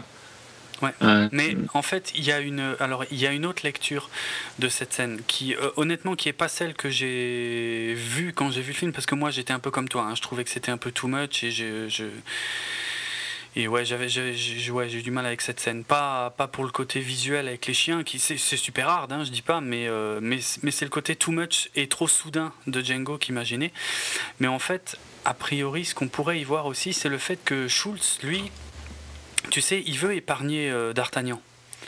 Donc D'Artagnan, c'est cet esclave hein, qui est sur le point de se faire exécuter par Candy parce qu'il s'est sauvé Ouais. et qu'il a plus envie de se battre pour lui et tout. Et euh, Schulz euh, panique un petit peu et, euh, et propose de racheter D'Artagnan, il me semble. Je crois. Oui, oui. Ouais, il me semble. Il propose Et, de payer pour. Euh, Mais pour pas qu'il le tue. quoi. Ouais, mais pas spécialement de le racheter, je crois, mais je- je crois juste de payer, quoi. De payer pour les combats qu'il est censé faire. Oui, c'est ça. Euh, Candy a acheté D'Artagnan pour X euh, somme d'argent. Il espère avoir X combats, je sais plus les Oui. chiffres, hein, mais X combats de, de ses combattants. Et euh, il en a fait, disons, deux, tu vois, il en reste deux à faire, je sais plus. hein, c'est- Et euh, donc, euh, Candy lui dit, bah, tu me dois euh, autant, tu vois. Et euh, Schultz lui dit, bah, je vais les payer, quoi. Ouais, ouais, ouais. Et moi, je l'ai pas vu comme ça, mais il semblerait que, que Schultz panique un petit peu et que, en fait, euh, si Django euh, se montre aussi dur dans cette scène, c'est pour éviter que. Ah ouais, moi je l'ai vu complètement comme ça. Mais j'ai quand même trouvé que c'était trop. euh, En fait, j'ai vu que Django sauvait la, la crédibilité des deux. Ouais, ben moi, c'est le- c'est ce bout-là que j'ai pas vu, en fait. Effectivement, que Schultz panique, ça, ça se voit, c'est clair. Mais j'avais quand même du mal à comprendre. euh, Enfin, je trouvais que le comportement de Django était quand même pas crédible. Il en faisait quand même un peu trop, quoi. Et j'ai trouvé que c'était trop extrême, mais que. Hmm. Je comprends la logique de pourquoi il l'a fait, mais j'ai juste trouvé que ça allait trop loin, quoi. D'accord, ouais, bon. Bon, On est assez d'accord alors sur cette scène. Hum, hum. C'est juste que. euh, C'est bizarre, ouais. Je trouve qu'il va quand même très très loin. En étant ex-esclave, il n'y a jamais que six mois qui se sont passés, quoi. Et le Ah mec, ouais, il les traite vraiment comme de la merde. Ouais. Et ça se verra plus Bon. tard, hein, mais. euh, Bon, après, euh, voilà, la logique, je pense qu'on est censé le voir comme il fera tout pour sauver Bromilda. Ouais, c'est juste que. Je pense que, je pense que c'est ça, mais c'est bizarre. Ouais, c'est c'est trop rapide, c'est trop. Il n'y a pas une montée en. Ça aurait gagné à avoir euh, deux, trois scènes avant où tu le vois un peu monter en puissance pour arriver à ce Ouais, point-là, je- quoi. Je pense aussi, parce que même, euh, on est tout autant surpris que Schulz hein, dans cette scène, parce qu'il y a un moment où Schulz euh, veut un petit, une petite discussion privée avec Django à ce moment-là, hein, où il lui demande Mais en gros, qu'est-ce que tu fous quoi Calme-toi. Et, euh, et ouais, Django lui, dit, lui répond En gros, non, non, je suis dans mon perso, quoi, Ouais, en, ouais. fait. en gros. hein. Ah ouais, clairement. Ouais, bizarre. Bon, peut-être un peu. hum, Un peu trop rushé hein, comme scène, un peu trop. Enfin, comme progression en tout cas pour Django. Peut-être. Mais bon, Bizarre. après, c'est pas non plus. euh, Non, c'est pas un, un- comment dire un défaut majeur du film, hein, parce que euh, en- une fois, une nouvelle fois, c'est quelque chose qu'on va oublier très vite, parce qu'on va arriver à Candyland. Et là, il y a, il y a deux nouveaux éléments euh, énormes, majeurs du film qui vont arriver. C'est d'une part le personnage de Stephen, donc euh, Samuel L. Jackson, et, euh, et Brumilda, Ouais. euh, qu'on voit enfin, quoi. Et donc, on, commence tout de suite par un dialogue hallucinant entre Stephen et, et Candy. Mais vraiment hallucinant, Ouais, ouais. parce que Stephen, on l'a pas vu jusque-là, et euh, on s'en doute pas encore, mais ça va devenir un personnage majeur du film. Et la façon dont il parle à Candy est dingue. Ouais, clairement. Et c'est euh, effectivement, euh, comme tu l'as déjà sous-entendu plusieurs fois dans l'émission, là, en fait, il parle des, des autres nègres comme si lui était blanc. Ouais. quoi. Donc c'est le, C'est- le, c'est le chef des esclaves de la maison, quoi. Ouais, ouais, Mais euh, oui, il parle vraiment des autres comme de la merde. Et Ah c'est un peu, déjà c'est un peu l'attitude de Django, tu vois. Euh, Ouais. Mais lui c'est encore pire, quoi, parce qu'il y a même Ah ouais, ouais. Django, tu le comprends encore, mais lui, tu le comprends pas. Django, tu, tu veux bien admettre que c'est pour. euh, tu vois, c'est le rôle qui se joue, quoi. Euh. Mais Stéphane, euh, c'est juste un connard, quoi. Ah ouais, mais lui, lui, on se le prend dans la gueule, quelque chose de, de- de- de phénoménal, hein, parce que du il mal. parle le quand même. Enfin, il, il est même connard avec Candy, hein. Mais c'est ça, il engueule Candy, c'est un truc de fou. Il- Genre, il lui dit, mais il n'y a pas de question que des niggers, euh, des, des nègres euh, dorment dans, dans le linge, quoi. Ouais, ouais, ouais, ouais. C'est dingue, quoi. Et, et, et, et, et- et là, euh, bon, moi j'ai un souci avec Stéphane parce que je pense que c'est trop, quoi. Ok, ça devait exister des mecs comme ça, euh, mais pas à ce point. Ben, quoi. ouais, c'est ça que je. Je donne le bénéfice du doute que ça existait peut-être et que j'en ai pas, j'en ai aucune idée, mais moi ça me paraît too much quoi. Ouais, c'est trop. Parce que c'est- non-stop. hein. Là, ça va être crescendo jusqu'à la fin du film, comme ça, quoi. Parce que là, c'est que sa scène d'intro à, à Stéphane, mais il va être de pire en pire, de plus en plus dégueulasse, Ouais. de plus en plus salaud. Bah quoi. déjà, il, il explique déjà, euh, Candy lui dit où est Brumilda parce Ouais. qu'il y a un- on a un visiteur allemand et donc il veut- Ouais. et euh, il lui dit qu'elle est dans, dans la hotbox. euh, on comprend tout. Enfin moi j'ai compris directement ce que ça allait être ce machin là. Ah ouais, moi j'ai pas. Non. Euh, t'as jamais vu des. Enfin j'ai déjà vu des films où il y a des trucs équivalents quoi. Comme Punition c'est assez connu. Euh, Mm, ouais, ouais, ouais, je connaissais le truc, mais là, sur le coup, j'y étais pas du tout. Mm. Là. Je- Et donc, euh, quand Candy lui dit, ben, libère-la, quoi, et, et nettoie-la, enfin, fais-la nettoyer, euh, il n'est pas d'accord, quoi, hein, il résiste Ouais. pendant longtemps Ouais, à, à son chef, quoi, tu vois, enfin, mais ouais. il se prend vraiment pour, euh, pour un blanc. Ah ouais, non, mais, mais j'ai envie de dire pire qu'un Ouais, blanc, en fait. c'est ça qui est, qui est ouf, quoi. Et euh, cette scène, elle est, elle est aussi euh, assez étrange niveau équipe, parce que dans le dialogue, enfin, ou l'engueulade qu'il a avec Candy, euh, il y a des trucs qui sont à mourir de rire. Euh, genre, Candy, tu sais, qui dit d'un air... candide, je le fais exprès, hein, mais qui dit euh, mais mais il y a combien de nègres qui ont essayé de se barrer euh, de chez moi quand j'étais pas là, je comprends pas Ouais. pourquoi et tout machin. Et c'est c'est ouais, il, il est tellement ouais candide que, que voilà, t'es obligé de te marrer quoi. Puis en Et plus, surtout, euh, je trouve que ce qui est assez bizarre aussi, c'est que Candy accepte d'être quand même euh, dans le dialogue, il est en dessous, hein, techniquement. Ouais, ouais, ouais, clairement. Pendant une mais grosse sais pas, partie, quoi. hein. mais pas que dans ce dialogue. Hein, Ouais, non, en général, mais- la- dans la plupart des échanges qu'ils vont avoir par la suite. Hein, euh, Et c'est ouais. Et, et nous, en tant que spectateurs, on est gêné d'une part parce que Candy euh, dit des, des trucs atroces d'un truc d'un air complètement détaché, et d'autre part parce que Stephen, il dit des trucs euh, atroces aussi, quoi. Et ouais, mais alors lui, il est, lui, il est à fond quoi. Il est pas détaché, lui, hein, par contre. Il Ah non, pas du tout. Pas du tout. Et, et- et voilà. Et alors tu te marres un peu pendant le dialogue, et puis après tout de suite ils font sortir Brumilda euh, du. euh, Ouais, du- enfermé dans la terre, quoi. Ouais, et, euh, et là c'est super cru, c'est quand même c'est quand même bien hard, quoi comme moment quoi. Bah, il soulève la Il boîte, il, la- il renverse un seau sur elle, quoi. Ouais, ouais, puis ils la sortent telle qu'elle, et puis hop, euh, on va la laver et pour qu'elle soit à peu près présentable. Et puis, elle est traitée comme du, comme du bétail. Ah ouais, bon, ça, à la limite, je pense que c'est réaliste. Hein. Ouais, ouais, ouais, totalement, mais c'est le l'équilibre Ouais, de la scène qui est, qui est Mais particulier. j'ai pas un gros problème, hein. je trouve qu'elle est marrante euh, comme scène. Enfin, marrante, Ah oui, oui, non, oui. mais. euh, je trouve que le personnage de Stephen est un poil too much, mais par contre, leur Ouais. relation avec Candy est super cool, quoi. À fond, ah, c'est génial, ouais, bien sûr, c'est génial. Hmm. Mais ça va trop loin. Mais en fait, on est un peu toujours. Je trouve qu'autant celle du KKK, tu vois, du fait qu'elle est tellement. euh, elle se moque d'eux, quoi. Qu'elle Ouais. est marrante, même si. Je peux comprendre que certains l'ont pas apprécié, mais elle est marrante, je pense, du fait que. Elle est pas méchante, comme ça, il, a- il se passe rien de méchant, tu vois, c'est juste de, de l'idée de ce que c'est, quoi. Euh, Ouais, c'est vrai. alors que là, tu- t'hésites toujours à rire parce qu'il y a des trucs super durs à côté, quoi. À fond. Comme, franchement, la scène- certains dialogues de Django juste avant les chiens sont super fun, hein. Ouais. Mais tu vois ce qui arrive juste après et tu te dis putain, j'aurais quand même peut-être pas dû rire, quoi. Ouais, ouais, c'est vrai. Et je trouve que là, on, entre dans tout ça. hein. Jusqu'à la fin du film, de toute façon, on n'est plus dans. Il n'y a plus une seule scène vraiment amusante, quoi. Elles sont toutes euh, amusantes et euh, glauques. Ouais, Enfin, ouais, il y y Ouais. N'y a plus une scène qui est vraiment légère, quoi. Non, ça c'est vrai. Ouais, ouais, non, ça c'est vrai qu'on on rit, on rit jaune euh, la plupart du temps. Sauf peut-être dans une scène qui est Oui, juste si. derrière. Enfin, Euh, tu sais quand donc là on en arrive justement hein, très rapidement au moment où euh, Schulz reçoit Brumilda dans sa piole, soi-disant parce que elle parle allemand, mais en fait euh, bon là j'ai trouvé que cet enfoiré en même temps, il le faisait déjà beaucoup dans Inglourious Bastards, tu sais, tourner autour du pot, euh, alors que voilà.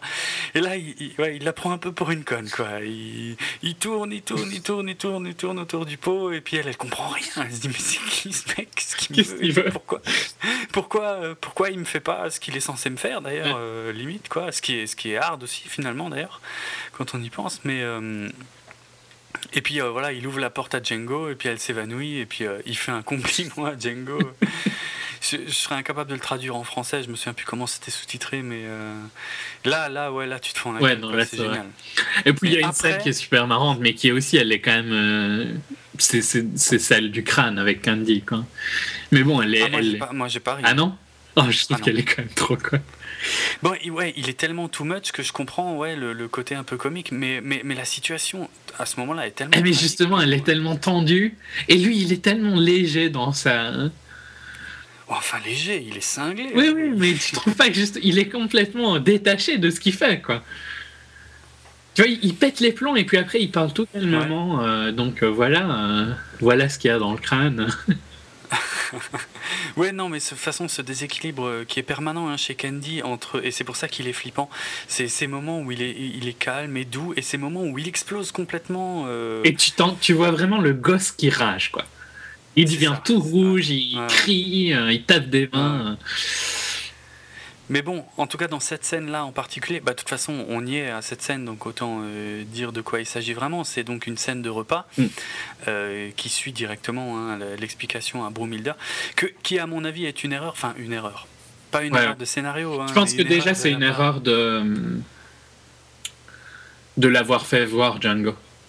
Ouais, bah pareil, ok, on est d'accord. Mais bon, quoique d'un autre côté, elle l'aurait vu au repas et elle aurait peut-être euh, elle aurait peut-être merdé pendant le repas, d'une manière Peut-être, mais bon. Enfin, je sais pas, je sais pas comment dire, mais euh, elle aurait dû faire plus gaffe, quoi. Parce que bon, au final, tout foire à cause d'elle. hein. Ouais, je suis d'accord. Et je, je- ouais, ben en- encore une fois, je pense qu'on a dû avoir le même ressenti. Alors, c'est que elle, elle arrête pas de regarder Django. Évidemment, elle est super heureuse de le voir et tout machin, mais en tant que spectateur, ça t'énerve parce que tu dis putain, elle va faire merder le truc. Et euh, ouais, bon, finalement, on, on a fait ce qu'on attendait de nous euh, finalement dans cette scène. hein. c'est que évidemment, le, le- le film ne pourrait pas se continuer. Si, euh, Bah, ce serait trop on happy ending, quoi. Ouais, voilà. on mais- s'en va avec mais- Brumilda, merci. mais le, mais le problème, c'est qu'à ce moment-là, on est quand même à pas loin de deux heures de film. Mm. Et euh, je veux dire, pour moi, c'est clair, ça devait être plus ou moins la scène de conclusion, quoi. Donc c'est pour ça que c'est gonflant à ce moment-là. Je, je- je me disais arrête, putain arrête de le regarder et, et laisse, euh, laisse les faire et tout. Et... T'aurais voulu que ça finisse sur un happy ending comme ça? À mon, a- moi, ça m'aurait suffi. en Ok. fait. Ça m'aurait suffi. Après, j'aime pas spécialement la fin, hein, mais Mhm. j'aime quand même bien qu'il se passe quelque chose, quoi. Que ce soit Ouais, pas si facile. J'aime bien qu'il y ait de l'inattendu, mais, mais là, l'inattendu euh, m'a pas plu, en l'occurrence. Mais donc, enfin, donc il pas, il... En gros, il dîne, hein. Ouais, il dîne et puis. euh, Il ouais, pro- sans- il, propose le deal, hein, déjà. Euh, Oui, c'est à ce moment-là qu'ils qui, qui, qui proposent le deal, qu'ils arrêtent un choix sur le mec qu'ils vont acheter euh, pour euh, 12 000 dollars et tout. Donc, encore une fois, hein, on a ce sentiment que oh, c'est bon, on est, on est au bout là, on voit le bout. Et il y a évidemment Stephen qui est. euh, que, que- que si on le détestait pas déjà, là, euh, là on pète littéralement Ouais. les plombs, on pète tellement. Tellement il est horrible, quoi, parce qu'il est en train de, de, de- de tout faire foirer, parce que bah, il voit Bromilda et, Ouais. Et il voit Django aussi, je crois. Mais un peu moins, Django, mais euh, ouais. bon. Il a des doutes, quoi. Ouais. C'est clair. Et euh, ça, ça- ça arrive doucement, tu sais, t'y crois encore. Parce que d'abord, il va juste euh, discuter avec Brumilda dans la cuisine. Il lui dit Mais tu connais ce nègre et tout? Tu l'as déjà vu? Elle lui dit Non, non, non, non, non. Et bon, tu vois qu'il se doute de quelque chose, mais tu continues à y Ouais. croire. Tu te dis Ouais, non, c'est bon, là, ça, ils vont y arriver. ils vont y Puis il a arriver, des habits putain. même. hein. Euh, Il a des oui, habits dans oui. la salle à manger, mais là, toujours, ça se passe quand même. hein. Il y, a, il y a aussi une remarque de la sœur de Candy. D'ailleurs, ils ont une relation un peu euh, bizarre. hein. Ah, je l'avais oublié. Euh, bon, elle n'est pas super importante. hein. Non. Euh, c'est vrai. qui dit donc quand Schultz propose de racheter Brumilda parce qu'il aime bien et tout ça, la sœur dit elle a les yeux que pour Django, tu vois, Oui, c'est vrai. En rigolant. Oui, oui. euh, Oui. Et ça m'a énervé, je me suis dit, mais qu'est-ce qu'elle a dit? Mais ferme ta gueule, putain, ils vont tout capter. Ouais, ouais, Il y a c'est aussi, euh, c'est pas la première fois que on, l'a zappé la première fois que Calvin le dit, mais il, il répète que Django c'est euh, 1 sur 10 000, tu vois, ou 1 sur 100 000, je sais plus. Mais il dit qu'en gros c'est le nègre, tu vois, euh, qui est mieux que les autres nègres. quoi. Ouais, c'est vrai. Et c'est, c'est un compliment, mais qui est tellement insultant en même temps. À fond, à fond, mais bien sûr, c'est clair. Mais euh, donc justement, on en arrive au, au moment où Stephen euh, veut parler absolument avec Candy. Candy veut pas d'ailleurs. Hein. Au départ, hein, il l'envoie chier et, et Stephen, ouais, ça fait partie de tous ces détails qui font que Stephen, de toute façon, pour moi, est un personnage too much. Encore une fois, si on l'a pas déjà assez dit. Mais ouais, Stephen qui insiste lourdement. euh, je sais plus comment il y arrive euh, à convaincre Candy d'aller discuter à côté, quoi. Euh, Je sais plus ce qu'il lui dit, j'arrive vraiment non, il me semble que c'est avec le dessert, hein, mais euh, il insiste beaucoup. Ouais. Quoi. Ouais, mais il lui fait comprendre qu'il y a un truc euh, qu'il doit vraiment savoir, ouais, tu ouais. vois. D'abord, d'abord, il lui sort une excuse à la con et je crois que Candy lui dit mais on s'en fout de ça, c'est pas le moment. Et puis euh, il lui dit un autre truc, il met la puce à l'oreille de, de Candy. Je- Dommage, je me souviens pas Non, quoi. moi non plus. Donc en, gros ils avaient euh, ils étaient d'accord pour le deal hein. ils allaient euh, Ouais. acheter Brumilda pour euh, je sais plus 300 et l'autre Ouais. pour 12 000 mais ils allaient revenir avec ton avocat tu vois pour donc tout était fait quoi hein. Ouais, c'est clair. C'est clair. Et euh, ben, encore une fois, encore un moment too much de Stephen, euh, parce qu'il montre un truc qui- qu'il n'a pas montré jusque-là, parce que n'empêche que jusque-là, il, il se plaçait plus comme un, un servant. De, de Candy, mais dans ce dialogue avec Candy, je sais pas si ça t'a choqué, mais il est assis sur le canapé avec un verre de vin, tranquille et tout. euh, il a l'air complètement décontracté en fait. Ouais. mais donc déjà déjà depuis le début c'est un servant mais qui a quand même une position très euh, Ouais, ouais, bien sûr, qui a une position très importante. Ça, on l'a vu dès la première scène où il engueule Candy. Mais, mais là, moi, ça m'a vraiment choqué de le voir euh, prendre ses aises euh, devant euh, Candy. euh, bah, il se met à égal ou bien au dessus quoi hein. Ah ouais, mais il est au-dessus, là. hein. Il est vraiment au-dessus. Moi, ça m'a vraiment gêné. C'est trop bizarre, quoi. Je sais pas, ça. Je, je peux, j'arrive pas à croire à ça, quoi. C'est presque le moment qui m'a le plus gêné euh, avec Stéphane. Ah oui, moi pas, moi, moi, pas tant que ça, parce que je trouve que ce moment est amené dans le sens où il se prend des libertés depuis le début, tu vois.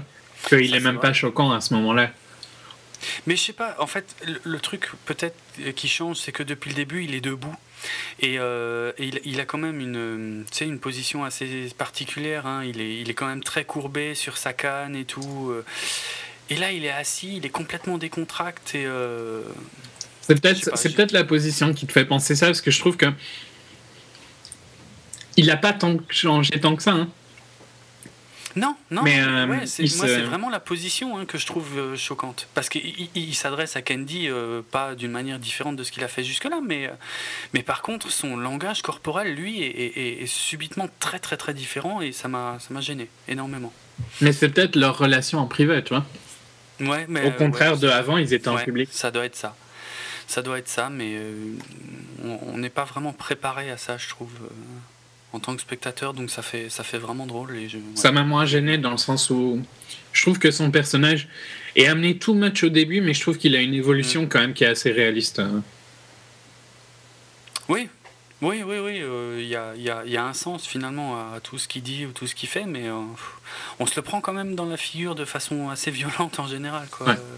Enfin moi, euh, plus que toi en tout cas, moi j'ai moins vu la progression. À chaque fois j'étais surpris en fait. Même si on a déjà vu Stephen dans une scène avant, le, euh, euh, la, la nouvelle scène dans laquelle il arrive et où il fait des trucs, à chaque fois je me disais oh merde quoi.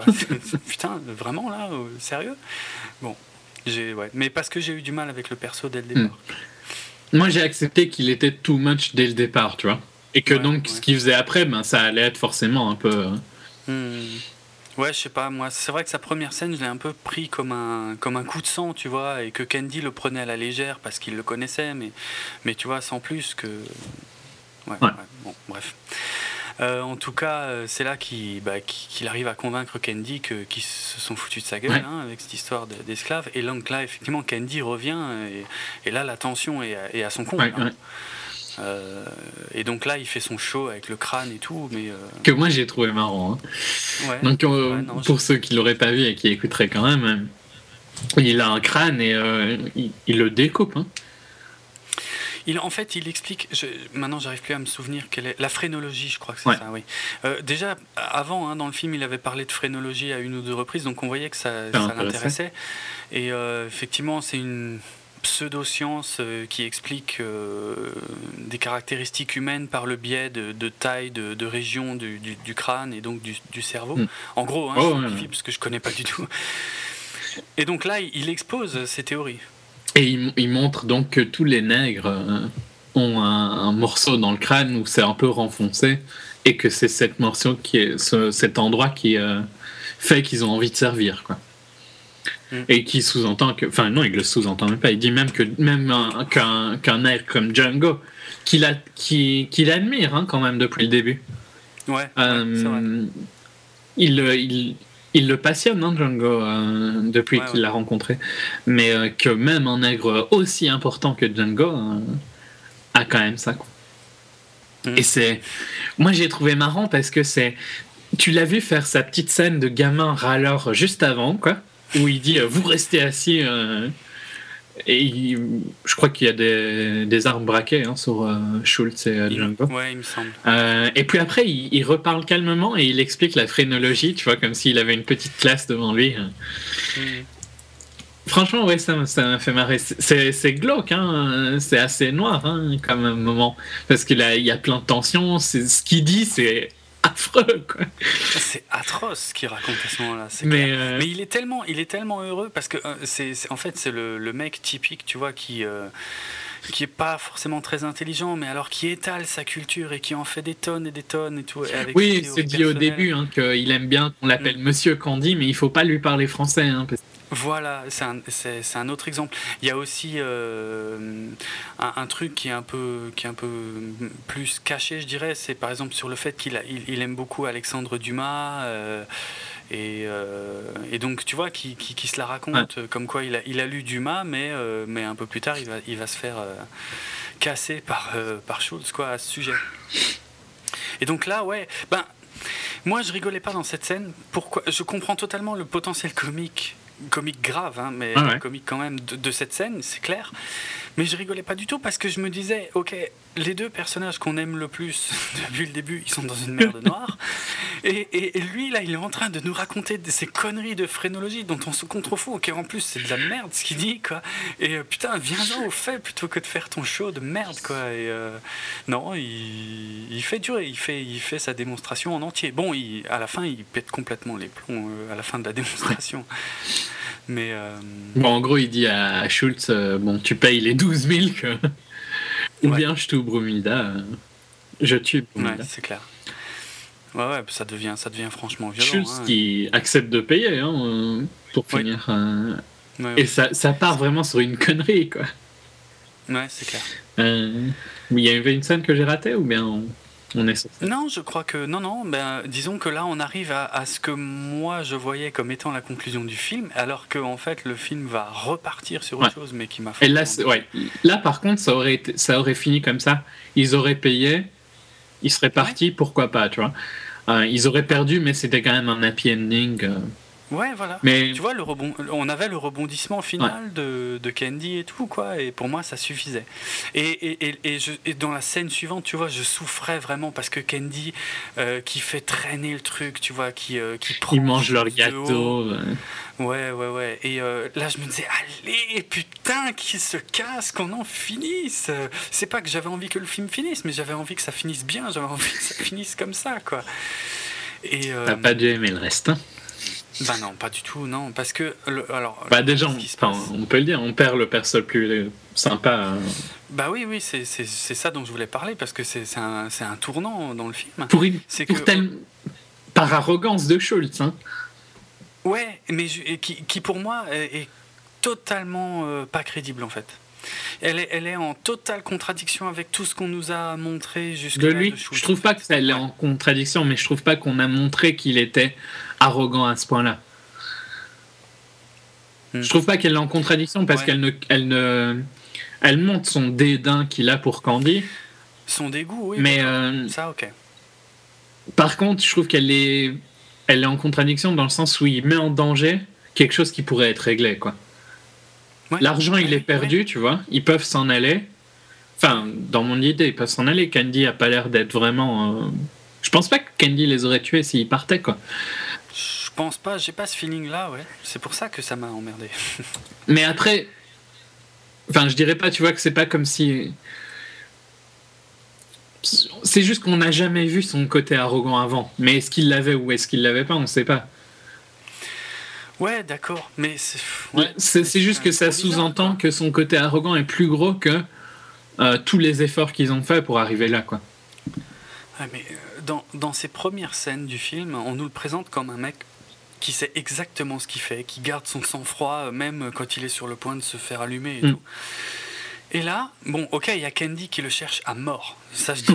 Euh, mais enfin, il le cherche en même temps avec des trucs assez ridicules. Ouais, il veut lui serrer la main, quoi. Il veut juste lui serrer la pince. Et c'est vrai que depuis le début, on sent que, que Schultz euh, ouais, ne supporte pas le, le- le personnage de Candy. Mais enfin, jusque-là, il l'a jamais vraiment trop montré. hein. Il reste assez léger. hein. Re- Regarde la scène où il discutait avec Bromilda dans la chambre. Il prenait quand même son temps et tout avec Bromilda. Tu vois, Ouais, il ouais. n'avait pas hâte d'en finir et tout. Donc, euh, et le fait que voilà, il, il sort son flingue, il le Par tue. contre, je- ça, je l'ai vu venir à mort. Hein. Ah, mais moi, trop pas. Ah non, moi, à partir du moment où... Parce qu'il avait déjà tué quelqu'un avec un flingue comme ça au début du film. Oui, ça, ok, ouais. Bah, le, le shérif, peut-être bien, ouais, au début, je crois. Possible, ouais. Et euh, pour moi, c'était sûr que ça allait arriver s'il euh, s'il forçait. Ça, c'est... Enfin, ouais, ça, je l'ai Ah, totalement vu venir, vu. quoi. Parce qu'on reste trop longtemps sur cette scène. Tu vois, sur une connerie, hein, de serrer la main. Oui. Dans, le, dans le sud, ils veulent serrer la main. Bon, soit t'acceptes, soit t'acceptes pas. Mais le fait qu'il ait refusé pendant si longtemps, c'était obligé qu'il allait tuer Candy, quoi. Ah ouais. Ouais, mais c'est en, en analysant la scène, t'as totalement raison et c'est- c'était assez logique. Mais moi, je j'ai j'ai rien vu, j'ai rien capté. J'avais tellement envie qu'il parte, qu'il s'en sorte bien. Mais encore, il le tue à la limite. Ok, c'est pas ça. Non, c'est- après hein, que ça me gêne. Le fait qu'il le tue, ça me dérange pas. C'est le- l'extrême. euh, Enfin, le. le- pff, je sais même pas comment on décrirait la scène après, quoi. Qui est le- les tirs dans tous les sens avec Django et Ouais. les. Mais attends, attends, j'en suis même pas encore tout à fait là. Hmm. Euh, c'est moi, c'est ce qui me gêne, c'est Schultz qui se retourne, qui regarde tous les autres parce que bon, tout le monde est scotché hein, Ouais, par ouais. le fait qu'il vient d'exécuter Candy, et, euh, et, et il dit euh, d'un air un peu idiot, je pouvais pas résister. ouais, Oui. j'ai pas pu m'en empêcher. Et à partir de là, ça part dans un massacre. Et effectivement, euh, bon ben, Christophe Valls, enfin euh, Schultz se fait tuer assez vite. Et là, j'étais désespéré parce que c'était mon personnage préféré et de loin devant tout le reste.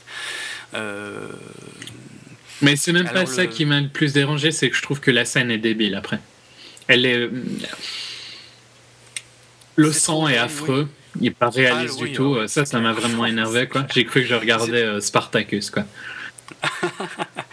Ouais, c'est clair que c'est vraiment abusé, euh, surtout. Et ça dure euh, trop longtemps. Ça, c'est typique d'un western euh, spaghetti, Ouais. je dirais, mais euh, ouais, ça m'a énervé. Ouais, il y a toujours un- une, une espèce de fusillade finale, quoi, on va dire. euh, Quoique là, c'est même pas la fusillade Non, finale, en plus. malheureusement. Mais euh, là, c'est tout. Ouais, bon. Je crois que euh, depuis Kill Bill, hein, Tarantino, euh, il faut que le sang, il faut qu'il y en ait beaucoup et il faut que ça gicle à mort, Ouais. quoi. Mais autant avec y- dans Kill Bill, je trouve que ça passait. Autant ici, ça, ça passe pas. Ouais, c'est un peu trop. Ouais, non, je suis d'accord, ça m'a pas. Il n'y a aucun côté glauque, hein, ce qu'on a vu. Le, la- le combat Ah ouais. de Mandingo ou bien le- les chiens, euh, c'était Ah ouais, 100 c'est- fois plus dur à voir que ça, parce que ça, c'est, Nettement plus violent. ça m'a rien fait, quoi. hein. Ouais, ouais. ben, en fait, ce qui, moi, honnêtement, à un moment, ça me faisait même rire tellement c'était, Ouais, ridicule, parce que. Et ça me faisait pas rire parce que je trouvais ça naze, en fait. Mais c'est plus marrant qu'autre chose. C'est juste Ouais, que je trouvais ça tellement euh, pathétique que ça m'amusait pas, quoi. Mhm, mhm. Ouais, il y, a- il y a un cadavre, hein, je crois, qui est vraiment euh, tout près de Django, où, euh, qui, qui se prend énormément de bastos. Ouais. Et putain, mais tout ce qui gicle euh, à chaque fois qu'il tire dans ce corps, quoi. Il l'utilise comme bouclier. Enfin, je, je me rappelle plus exactement, mais bon. Enfin, ça dure quand même bien, je sais pas, 2-3 minutes, hein, facile. Ouais, ouais, ça dure. Et il y en a combien, quoi? T'as as, l'impression d'être dans un jeu vidéo et t'attends tes cibles, tu vois? Ouais, ouais, c'est clair, c'est clair. C'est trop. Et euh, ben moi, euh, de toute façon, moi, c'était fini. Moi, à la mort de Schultz, moi, j'ai décroché du film, Mm. hein, en fait. de toute façon, c'est clair et net. Euh, moi, le film était fini et tout le reste, c'était que du bonus que j'aurais pas voulu voir, si tu veux. Ouais, mais à la mort de. À limite, hein, j'aurais préféré un ending beaucoup plus dark où tout le monde meurt, quoi. Où Django, Brumilda meurt et les gagnants, c'est c'est Stéphane, par exemple, tu vois. Ah ouais, non, mais là, là, ouais, non, mais là, ça aurait été trop, trop dark. hein. Parce que Stéphane, il est vraiment trop atroce pour qu'il s'en sorte quand même. Genre Stéphane récupère Candyland, quoi. Oh putain. Non, là, Non, non, mais enfin, tu vois, je trouve que euh, le problème, c'est que Django m'a pas passionné dès le début et, Ouais. et, c'est- ça- et donc, pareil. tu vois, au, au final, qu'il soit mort ou pas, j'en ai un peu rien à foutre, quoi. Ouais, Mais, ouais, euh, totalement. moi, euh, on, on- on est à peine remis de, de- de cette euh, ridicule euh, scène de fusillade, donc qui est vraiment, vraiment, vraiment, vraiment Ouais, qui, se, qui se rend au final. hein. qui se rend alors que. et tu vois, on continue dans le ridicule, euh, dans le sens où euh, Stephen, euh, qui vient le sauver de, de euh, Billy Crash, qui est en train de le torturer, et qui est sur le point de le buter, et Stephen qui dit ouais. sur le point de lui couper les couilles. hein. Oui, c'est vrai, d'ailleurs. Oui, c'est vrai. Euh, et ouais, on continue dans le ridicule avec euh, Stéphane qui lui dit non, en fait, euh, tu vas pas crever. C'était trop fait, gentil. C'était trop gentil. Tu vas partir dans, dans les mines de je sais pas où là. et, euh, et là, putain, tu te dis, mais qu'est-ce que c'est que cette merde, quoi? Qu'est-ce que c'est que ce cliché pourri, quoi? Putain. euh, Il est pendu par les pieds hein, à cette scène-là. Oui. Et donc, euh, t'as Stéphane qui lui parle. Mm, mm. Mais, le- mais le cliché du ouais, je vais, je vais pas te tuer maintenant euh, parce que ce serait trop euh, doux pour toi. En fait, tu vas partir et tu vas continuer d'en chier. Mais tu sais, tu vois très bien ce qui va arriver. Forcément, il n'y a pas le choix de toute façon maintenant. Fallait soit le tuer euh, pendant le combat, Ouais. soit tu te doutes bien qu'il va revenir à Candyland, quoi. Donc, Ouais, mais là, non, là, c'est. Pour moi, il n'y a plus rien qui fonctionne à partir de là. Ça devient un- une succession de scènes toutes plus ridicules. dans le sens où il est obligé de les faire. Parce qu'il n'a pas pris les, moments où il pouvait changer, tu vois. c'est- Ouais, ouais. il n'est ouais. pas sorti du film à un moment où il pouvait, quoi. Donc maintenant, Hmm. à partir du moment où tu le laisses survivre, c'est qu'il faut bien retrouver. Ou alors, ça... Ah oui, oui. il, aurait fallu tuer Brumilda devant lui ou un truc du style, tu vois. Mais Mais ça, pour moi, ça aurait dû se finir euh, comme un bon western spaghetti, c'est-à-dire une fusillade et le gentil qui gagne. genre, il aurait tué tout le monde et puis il serait parti Ouais. avec Brumilda, quoi. Ouais, pourquoi Ouais. pas, à la limite. La, la scène, la scène est tellement abusée déjà, Ouais. même sans finir comme ça, que honnêtement, ça aurait pas Non, été non, plus c'est vrai. choquant. quoi. T'aurais dit ah ouais, un délire à la Tarantino, excellent. Ouais, ça Pourquoi pas C'est vrai que le côté qui se fait prendre et que donc tu sais bien qu'il va y encore y avoir une scène d'action. Parce qu'il n'y a pas le choix, c'est obligé. Mais oui Non, c'est trop, c'est trop. Franchement, là, moi, j'en pouvais plus, vraiment. euh. Après, donc, euh, on le voit se faire trimballer euh, par, euh, par. Ils sont combien? Trois, je crois. Ouais, dont trois Quentin. gars. Donc, euh, dont Quentin Tarantino, mais aussi. euh, Michael Parks. Michael Parks, ouais, génial, que, que les fans de, de Tarantino donc, auront déjà vu hein, dans, dans Kill Bill, mais aussi dans Boulevard de la Mort, mais aussi Dans Red dans, State. dans Red State, oui, exact, de Kevin Smith. Et aussi dans Argo. oui, là, il est méconnaissable. Ouais, dans Argo, où il a une scène de, qui dure Ouais, à peu près 3 secondes. Non, je voulais dire dans hum, la scène d'intro de From the Still Down, une, une nuit en Ah, enfer, ouais, où, euh, la, la- la scène de- du début repose entièrement sur lui et qui reste ma scène préférée de ce mec-là.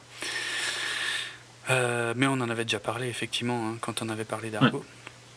Euh, ouais, et donc euh, voilà, trois, euh, trois mecs un peu idiots euh, qui, qui, qui emmènent Django et d'autres hein, vers, euh, vers les mines où ils vont bosser. Et Django arrive à les avoir. Bon, ça c'est assez Oui, c'est pas mal fait. hein, la- C'est- Ça remonte ça, en plus assez loin dans le film. Ouais, c'est c'est- ça, c'était une, une- bien écrit et relativement crédible euh, euh, l'histoire qu'il leur raconte et que, qui, qui, qui- qui va leur partager la, la récompense et tout euh, pour les avoir. Mais ah, on, on retourne vite dans le ridicule, hein, puisque bon, il, il les bute. Bon, il les bute plus vite que ce que je n'aurais Oui, c'est vite fini. Hein. Tarantino meurt euh, Ouais. deux secondes après. Tar- Tarantino qui, qui a droit à la mort la plus, euh, la plus dingue euh, du film, euh, quand même, parce qu'il il explose. dans tous les sens. Ouais.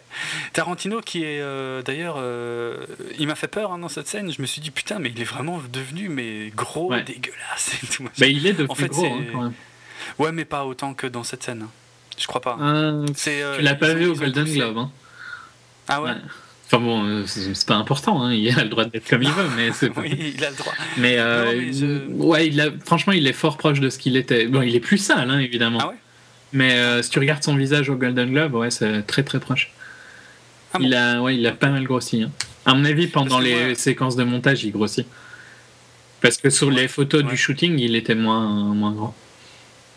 D'accord. Ouais, donc c'est quand même un peu. Ils l'ont exagéré quoi. Peut-être, ouais. Mais il est devenu quand même très proche de ça maintenant. hein. Ok. Ok. Bon, ouais. Important hein, dans tous les cas. Mais, Non, euh, non. C'est vrai qu'il est, il est presque. euh, Si tu l'as pas vu depuis longtemps, je trouve qu'il est difficile à reconnaître. hein. Bah ouais, carrément. Comparé à ce qu'il était, euh, parce qu'il était ultra fin, un peu creusé dans le visage à l'époque Mais de oui, Reservoir Dog. Euh, dans... Ouais, ouais, et puis bon, c'est pas comme si on parlait de son physique juste comme ça, euh, parce que ça nous éclate, mais je veux dire, il est quand même, il a été acteur aussi un peu, bon, dans, dans, dans ses films ou dans des films qu'il a écrits, hein, mais euh, il a une scène géniale dans Pulp Fiction, il est euh, au cœur de Une nuit en enfer, il est. il a une scène exceptionnelle dans Desperado aussi. Voilà, donc on connaît son physique d'acteur. Et là, ça fait bizarre de le voir Ouais. comme ça. Moi, je pense que même certains ne le reconnaîtront peut-être pas. Ouais, c'est possible. Ouais, tout à fait possible. En tout cas, ouais, c'est bon. euh, De toute façon, à partir de là, ouais. On sait bien ce qu'il, on sait bien ce qu'il fait quoi. Il prend la dynamite, il retourne à la maison. Voilà. Il, il retrouve quand même euh, le, le cadavre de Schultz. Ouais. Euh, il, ré- il récupère, euh, je crois, le l'acte hein, de, de possession de Bromilda ouais. dessus, hein, je crois. Ouais. Et, euh, et là, on arrive à la scène la plus débile du film, euh, puisque Le seul a truc que j'ai bien aimé hein, dans cette scène, donc avant qu'il revienne, Ouais. c'est que euh, la maison est, est sale. Elle a été lavée, mais elle est toujours sale, tu vois. Il y a, tu vois toujours les traces de sang sur les murs et tout. J'ai trouvé que c'était pas mal fait, quoi. C'est discret, ça rend le. Tu sais que quelque chose de glauque s'est passé, tu vois. Mhm. J'ai- C'est léger, hein, c'est très. Non, non, mais moi je l'ai même pas vu en fait. J'avais tellement décroché du film, je, je- je désespérais tellement à ce moment-là, je me disais que c'était vraiment tellement n'importe quoi que je t'avoue que je l'ai pas vu. Mais comme euh, je l'ai lu ailleurs, ce détail que tu viens de dire, donc euh, ouais, je sais qu'il est dans le film, mais je l'ai, ouais, je l'ai absolument pas vu. C'est bizarre. Mm. Ou, en- ou je m'en souviens pas. Enfin, en tout cas, ça m'a pas choqué, ça m'a pas marqué. Mais il y a plus. C'est- pas super important, de toute façon, c'est juste que. Je trouve que c'est une petite note détail. sympa, tu vois. C'est tout. Hum. Mais après, par contre, je trouve que la fin est ridicule, quoi. Enfin, on sait bien ce qui va se Ouais. passer. De toute façon, ils reviennent, ils tuent tout le monde, hein, pour faire court. Euh, ils laissent s'échapper quelques esclaves, sauf Stéphane. Mais ils tuent la sœur, qui, par exemple, n'a pas quand même fait grand-chose hein, depuis le début. Non, c'est clair. Mais par contre, la- la- le moment où il tue la sœur, j'ai éclaté de rire. Parce que si tu te souviens bien, elle vole, en fait. Et c'est tellement n'importe quoi. C'est tellement, inattendu que là, t'es obligé de- d'éclater de rire. Mais sinon, ouais, la façon dont il se la joue à fond euh, avec, euh, avec Stephen, tu sais, parce qu'il est, il est dans l'ombre, à l'étage. Mm. euh, il a, il a des fringues. tiens, d'ailleurs, ça, je l'ai pas, je l'ai pas dit, mais depuis qu'ils sont avec Candy, en fait, il porte des fringues qui sont des fringues typiques de. Ouais, mais en fait, ça tombe à l'eau ce que je voulais dire parce que je me souviens plus. C'est des fringues typiques, en tout cas, de western spaghetti, peut-être même quasiment pompées sur un, sur un perso Mm. bien particulier. Bon, bon, il fait cowboy, quoi, un peu. Ouais, voilà, cowboy à mort, quoi. Mais là, ouais, il s'allume sa clope dans le noir et tout, il finit la phrase de Stephen, je, je sais plus en quoi ça consiste exactement. Là, c'est trop, quoi. J'avais déjà un peu de mal jusque-là avec Django, mais alors là, ça devient vraiment... Puis il le tue pas au final, Stéphane, il lui explose les genoux. Ouais, ouais. Mhm. Bon, ça, ça j'ai trouvé ça bien, bien hard, bien violent. À la limite, il méritait ça, Ouais, ouais. euh, Stephen. Tu vois, c'était c'était mieux ça que, que de le juste de l'exécuter d'une bastos comme la sœur ou un truc comme ça, quoi.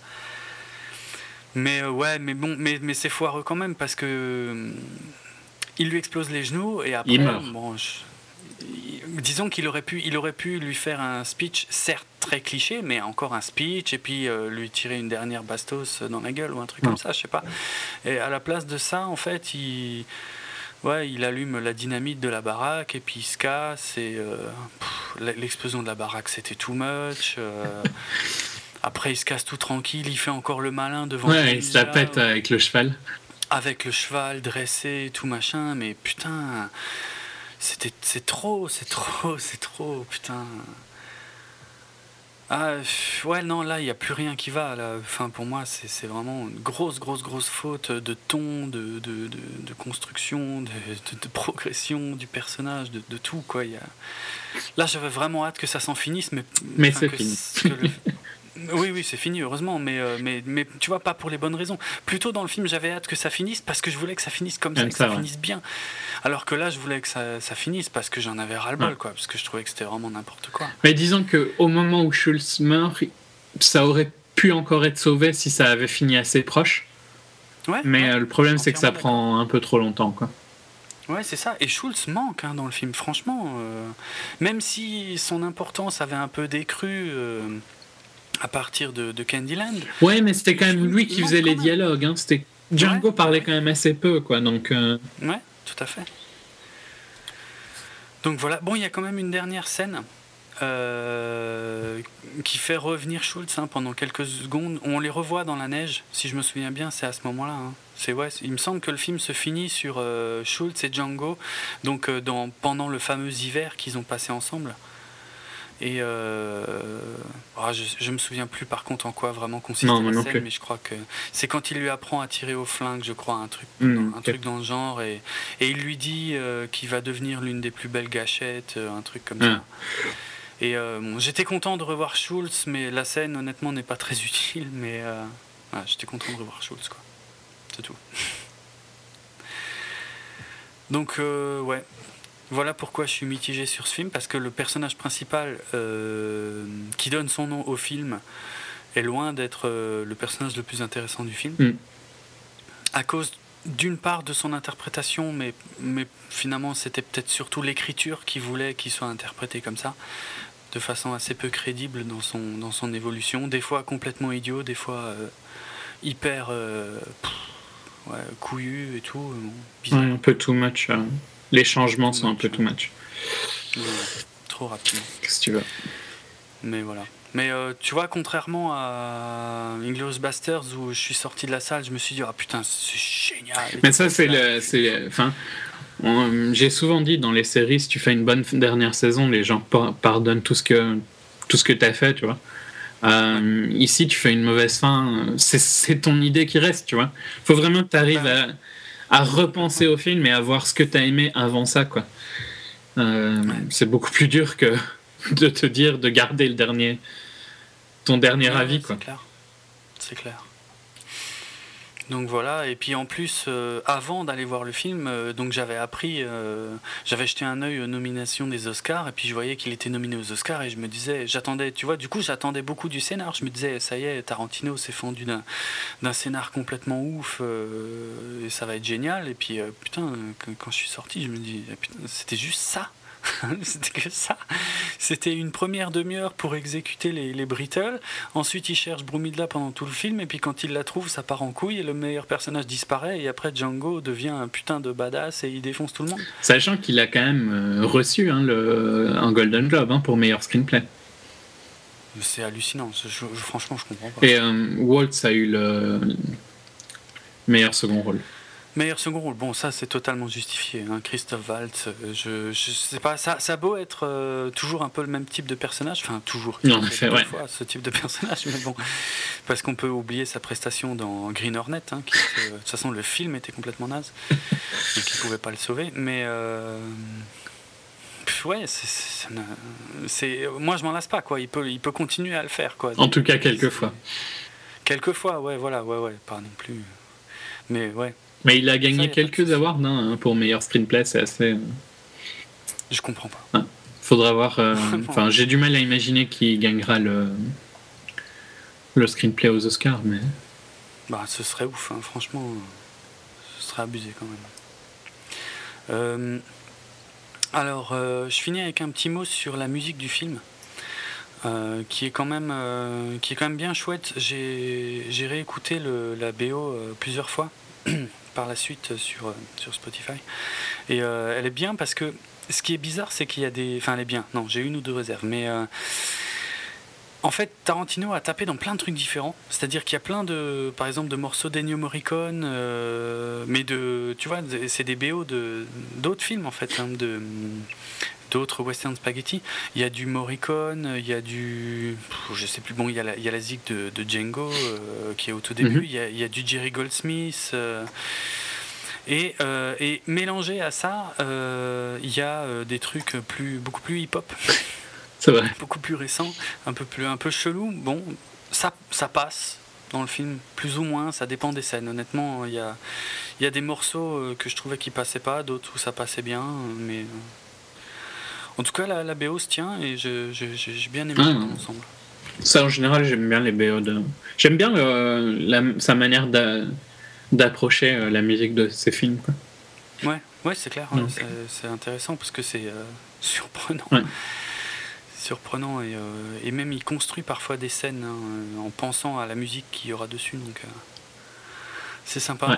Notamment, en tout cas, il y a un, ouais, il y a un mix. Je sais pas s'il a été fait exprès pour le film, mais il y a un mix entre un, un morceau de James Brown et euh, de et un autre de Tupac qui est euh, qui est assez sympa en fait. Hmm.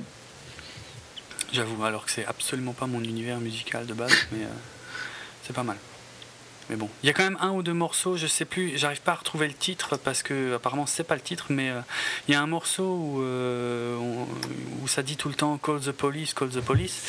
Et euh, celui-là, tu vois, c'est- dans la fin où Django, où Django est vraiment too much. Et, euh, Ouais, là, là, je crois, ouais, c'est un peu. trop- Ouais, ouais, il me semble que. C'est- ça m'a là j'ai pas aimé ce morceau j'ai pas aimé et la, la scène qui l'accompagne je l'ai pas aimé non plus Mais c'est peut-être Plus un dû à la scène qu'à la musique. La, la musique empire Ouais, la ouais, scène, ouais. je pense. Ouais, voilà, c'est ça, ouais. Mm, mm. Donc voilà, Mm. je voulais juste dire un mot là-dessus avant de finir, de conclure cette émission. Euh, quelque chose à ajouter de ton côté? Non, bon, enfin, on a, comme d'habitude, hein, on est toujours excessivement négatif quand on commence, mais globalement, c'était quand même un, bon film. hein, C'est juste que la fin aurait pu Ah être ouais. beaucoup mieux. Quoi. Ouais, moi je me je te dis, moi, euh, une demi-heure en moins et le film était excellent, quoi, et ça m'avait bien éclaté et tout. Juste le scénar, ou que je trouve finalement euh, léger Ouais. par rapport à ce Et, que j'attendais. et mais- pareil, un peu des choix de comment il a construit son scénario qui sont un peu. Ou Ouais. comment il a construit son film, quoi. Des, des moments du scénario auraient pu être plus poussés que d'autres. Et, et à côté de ça, à part la petite erreur au début qui m'a quand même un petit peu dérangé, mais bon. euh, voilà. Mm, mm. Et euh, ouais, il y a, il y a une petite scène qu'on a oubliée, euh, mais c'est juste pour souligner autre chose que j'en parle. C'est euh, juste avant justement de, re- de revenir à Candyland, euh, il y a quand même une scène où Django bute tous les. je les appelle les bûcherons parce qu'on les voit avec des haches, mais c'est ceux qu'on voyait dans la scène avec D'Artagnan en fait. Mm. Et là, ils sont tous réunis. Ah oui, c'est. oui, dans- une pièce, il y en a un qui prend un bain et tout, et ils les exécutent tous. Et en fait, c'est il y a, il y a- un de ces personnages-là, c'est une nana qu'on voyait déjà, hein, même à un moment où ça insistait dessus. Moi, je pensais que ça allait devenir un personnage important, même si je l'avais pas reconnu. Celle du dans le Euh, bar? Au début? Enfin, pas dans le bar non, pas du tout. Pas du tout. Oui, oui, je vois euh, celle-là aussi. Je, pensais Ouais, qu'elle parce qu'elle est, quand même montrée pendant longtemps, quoi. Ils appuient un peu dessus et en fait, euh, non, ça sert à rien. Non, non, dans la scène, euh, plus ou moins dans la scène de, de D'Artagnan et des chiens, euh, à un moment, ils appuient un peu sur une nana qui a une hache justement dans les mains, mais on voit que ses yeux. Ah, ok. Et je me disais, tiens, elle, elle va peut-être être im- importante. Et en fait, non, mais on, on la revoit justement à ce moment-là. Elle regarde des photos. Si je me souviens bien, elle est assise à une fenêtre, elle regarde des photos dans, dans cette pièce où il y a les autres, dont un qui prend un bain et tout. Mm. Et en voyant ses yeux, c'est là que j'étais tout content que de l'avoir reconnue, puisque c'est la fameuse Zoé Ah, Bell, donc, euh, qui était à la fin de, de Death Proof, euh, Boulevard de la Mort. Et euh, il y en a un autre que j'ai reconnu dans cette bande, mais euh, que j'ai reconnu sans pouvoir dire lequel c'était en fait. C'est-à-dire qu'il y a un des gars, et là c'était dans la scène de D'Artagnan, il y a un des mecs, en le voyant, je me disais, tiens, on dirait, et voilà, maintenant son, son nom m'échappe, Tom Savini. voilà. Mm. Et euh, Tom Savini, alors euh, pour ceux qui connaissent, hein, c'est euh, pour le, dans le cinéma de genre, le cinéma d'horreur, hein, c'est un, spécialiste des effets spéciaux qui avait beaucoup marqué les esprits avec ses effets, notamment sur le premier vendredi, vendredi 13 par exemple. Et, il avait un petit rôle aussi dans, Une nuit en enfer, c'est le mec, c'est Sex Machine, celui qui a, qui a le flingue en, forme de, en forme de bite avec deux barillets, enfin bref. Et donc ouais, il, il joue un, un de ces bûcherons aussi, quoi. Mais il est hyper maquillé et, euh, et voilà. Et je l'avais reconnu, mais euh, ouais, d'une façon un peu étrange. Et, et en fait, j'étais tout, tout content dans le générique de fin de voir que c'était effectivement lui. Mm. Enfin, qu'il était cité dans le générique de fin. C'est aussi celui qui a. Enfin, moi je le connais plus parce que c'est celui qui a fait le maquillage dans Dawn of the Dead. Euh, oui, oui, tout à fait, exact. Oui, c'est un de ses autres grands, euh, grandes œuvres. Oui, Oui, il est acteur aussi, hein, mais bon, c'est principalement. euh, le, le maquillage dans, dans le zombie de Romero, Ouais, en fait, parce qu'il est, il est plus connu sous le titre de zombie en France. Mm. Il a aussi fait Day of the Dead après. Avec lui. Ouais. Et il a réalisé, si je me souviens bien, un remake de, de La Nuit des Morts Vivants dans les années 80 Ouais. Euh, que j'ai vu, qui est correct, mais qui est pas passionnant. Night of the Living Dead. Ouais, c'est ça.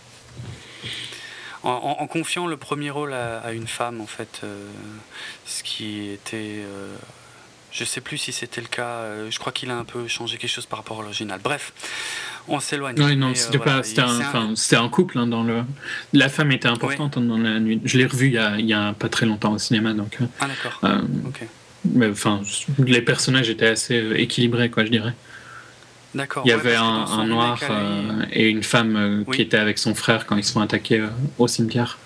Et donc c'est deux personnages importants, mais je dirais que quand même l'acteur important, c'est le noir, vu que c'est lui qui prend en charge tout. Quoi. D'accord. Ouais, dans, dans son remake, c'est vraiment la nana euh, en fait euh, qui en ressort comme le personnage le plus important du film. Ok. en fait. Euh, donc voilà, pour ceux qui connaissent pas Tom, Tom Savini, comme dit, vous l'avez vu dans Une nuit en enfer, hein, c'est c'est Sex Machine. Euh, donc euh, un pote à Tarantino forcément, donc c'est- voilà, c'est pas surprenant qu'il l'ait collé euh, là. Comme Zoé Bell, hein, parce que finalement. Qui est dans ces quatre derniers. rien non plus. Ouais, ouais, du coup, ouais, c'est clair. Voilà, c'est quelqu'un de fidèle, Tarantino. Euh, tant mieux pour les acteurs qui tournent avec. en tout cas, euh, bah, je suis curieux de voir ce qu'il va nous faire ensuite. hein. Euh, je sais pas, j'ai aucune idée. Il a longtemps été question d'un d'un troisième Kill Bill qui reviendrait sur euh, la fille. Alors. Au début, euh, tu sais, de- du premier Kill Bill, euh, elle va, elle va se battre avec une nana chez elle, et puis il y a la gamine qui rentre, qui les interrompt dans le combat. Mm. Et en fait, euh, finalement, elle tue quand même la mère de la gamine, et la gamine la euh, voit euh, Uma Thurman, la mariée, et euh, Uma Thurman lui dit euh, si un jour tu as envie de te venger, ben viens me chercher, et puis voilà quoi. Et en fait, Tarantino avait depuis longtemps un projet où bah, la, la petite aurait grandi, elle, elle chercherait à se venger, et elle se fighterait pas forcément contre la mariée elle-même, contre Uma Thurman, mais contre sa fille en fait Ah ouais. qu'on découvre dans le deuxième film. Voilà. Mais euh, il a annoncé tout récemment que finalement il abandonnait euh, l'idée de, de réaliser ce, ce troisième Kill Bill. Dommage, enfin je sais pas si c'est dommage ou pas. Je sais pas. Au final, j'ai du mal à. Au final, tu vois, je trouve quand même que la première trilogie de. euh, Tarantino est tellement au-dessus de ce qu'il fait après. Quoi. Inglorious, c'était Ouais, ouais. sympa, hein, mais je dirais que euh, Django euh, est plus avec Kill Bill niveau qualité. Inglorious, juste un tout petit peu au-dessus, mais pas beaucoup. Quoi. Et, et beaucoup plus bas Ah. que, que les trois autres. Non, moi, euh, ouais, pour moi, Inglorious, c'est vraiment très haut. Mais bon, les, les trois premiers restent euh, voilà, indétrônables. Bon, sauf, ouais, peut-être que moi, j'échangerais bien Jackie Brown pour, euh, pour Inglorious, tu vois. Ah ouais, non, moi non, quand même pas. Mais enfin, je t'avais déjà dit que In- Jackie Brown, limite, pourrait être deuxième quoi, dans mon top. Ouais, oui, Donc euh, j'aurais du mal à les, à les séparer avec, avec Pulp Fiction. Mhm. C'est peut-être aussi le fait que j'ai moins vu Jackie Brown et que donc quand je le vois, tu vois, je, je vois des trucs que j'avais peut-être pas vu avant et que donc, euh, Ouais. tu vois, il y a peut-être une, Ouais, une possible. petite lassitude de, de Pulp Fiction que j'ai pas avec Jackie Brown. Où j'ai vu le Mhm. Pulp Fiction bien plus. Quoi. Je pense que c'est j'ai vu aussi, c'est celui que j'ai le plus vu de Tarantino. quoi. Ouais, ok, d'accord. C'est pas très objectif, mais bon. Non, mais en même temps, ouais, ouf, s'en fout. on a le droit d'être fan. Ouais, hein. ouais. Euh, Pulp Fiction, quand je l'ai maté là il y a pas longtemps, euh, je l'ai maté en VO. Ça fait longtemps que je l'avais pas vu en VO, mais je me suis rendu compte en le matant euh, que, que je connaissais quasiment tous les dialogues en français par cœur. En fait. Ah ouais, Donc, euh, ça veut dire que je l'ai vu quand même un sacré paquet de fois. quoi. en effet. Et pourtant, je l'avais déjà vu en VO aussi, hein, mais, mais bon, bref, Mm. on sait. Ouais, non. Bon, bon. On va conclure là-dessus. Et donc, euh, on va vous retrouver euh, bah, très rapidement hein, pour un, un autre film euh, sorti au mois de janvier sur lequel on, on veut faire une émission courte, hein, comme celle-ci, puisqu'on en est à, à 2h40. donc, voilà, donc je vous dis à tout bientôt. Vous nous retrouvez. Vous nous retrouvez sur bipod.be évidemment. Euh, et euh, moi à titre perso sur mon blog euh, dravensworld.net et sur Twitter vous pouvez me suivre si vous avez envie c'est le compte @dravenhardrock et j'ai envie de finir tiens, avec un nouveau truc. Vous pouvez donner une note à, à notre podcast 24 fps si vous l'appréciez Euh, je vous invite à donner la note que vous choisissez. hein. Non, Euh, vous donnez c'est cinq. Une, deux, trois, quatre ou cinq étoiles. Celle que vous voulez. Et vous pouvez le faire sur iTunes, mais aussi euh, sur podcastfrance.fr. Donc voilà, n'hésitez pas. Et euh, bien sûr, euh, vos commentaires sont les bienvenus hein, sur bipod.be. Euh, Dites-nous ce que vous, vous avez pensé de, Django et de la fin, ou du personnage, ou de je ne sais quoi. On sera ravis de, vous répondre. Allez, on se retrouve très bientôt et on vous dit ciao avec un morceau qui figure dans Django Unchained, un morceau de Johnny Cash, qui était dans la bande-annonce, qui est dans le film, mais qui n'est pas sur la bande originale. si vous voulez savoir le titre, ah oui, j'ai étudié. si vous voulez connaître le titre, évidemment, ce sera marqué dans les notes de l'émission. Voilà, ça, ça c'est pour vous obliger. Euh, en même temps, c'est un, morceau célèbre. hein. Donc euh, voilà. Allez, en tout cas, à bientôt euh, dans 24 FPS. Et puis en attendant, allez au Cinoche, euh, je sais pas, acheter des DVD ou euh, louer des trucs en VOD, ou faites ce que vous voulez, mais mater des films, c'est c'est bien. c'est pourri hein, comme conclusion. Un peu C'est fatigué. pas grave, allez. Ouais, Salut. c'est clair. À bientôt, ciao.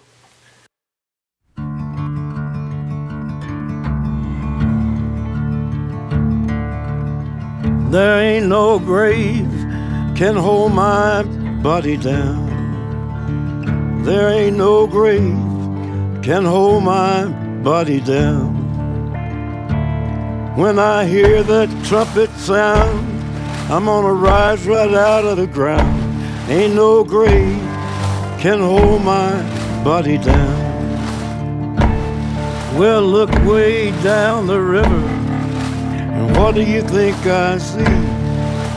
I see a band of angels, and they're coming after me. Ain't no grave can hold my body down. There ain't no grave can hold my body down. Well, look down yonder, Gabriel. Put your feet on the land and see. But Gabriel, don't you blow your trumpet till you hear from me. There ain't no grave can hold my body down. Ain't no grave can hold my body down.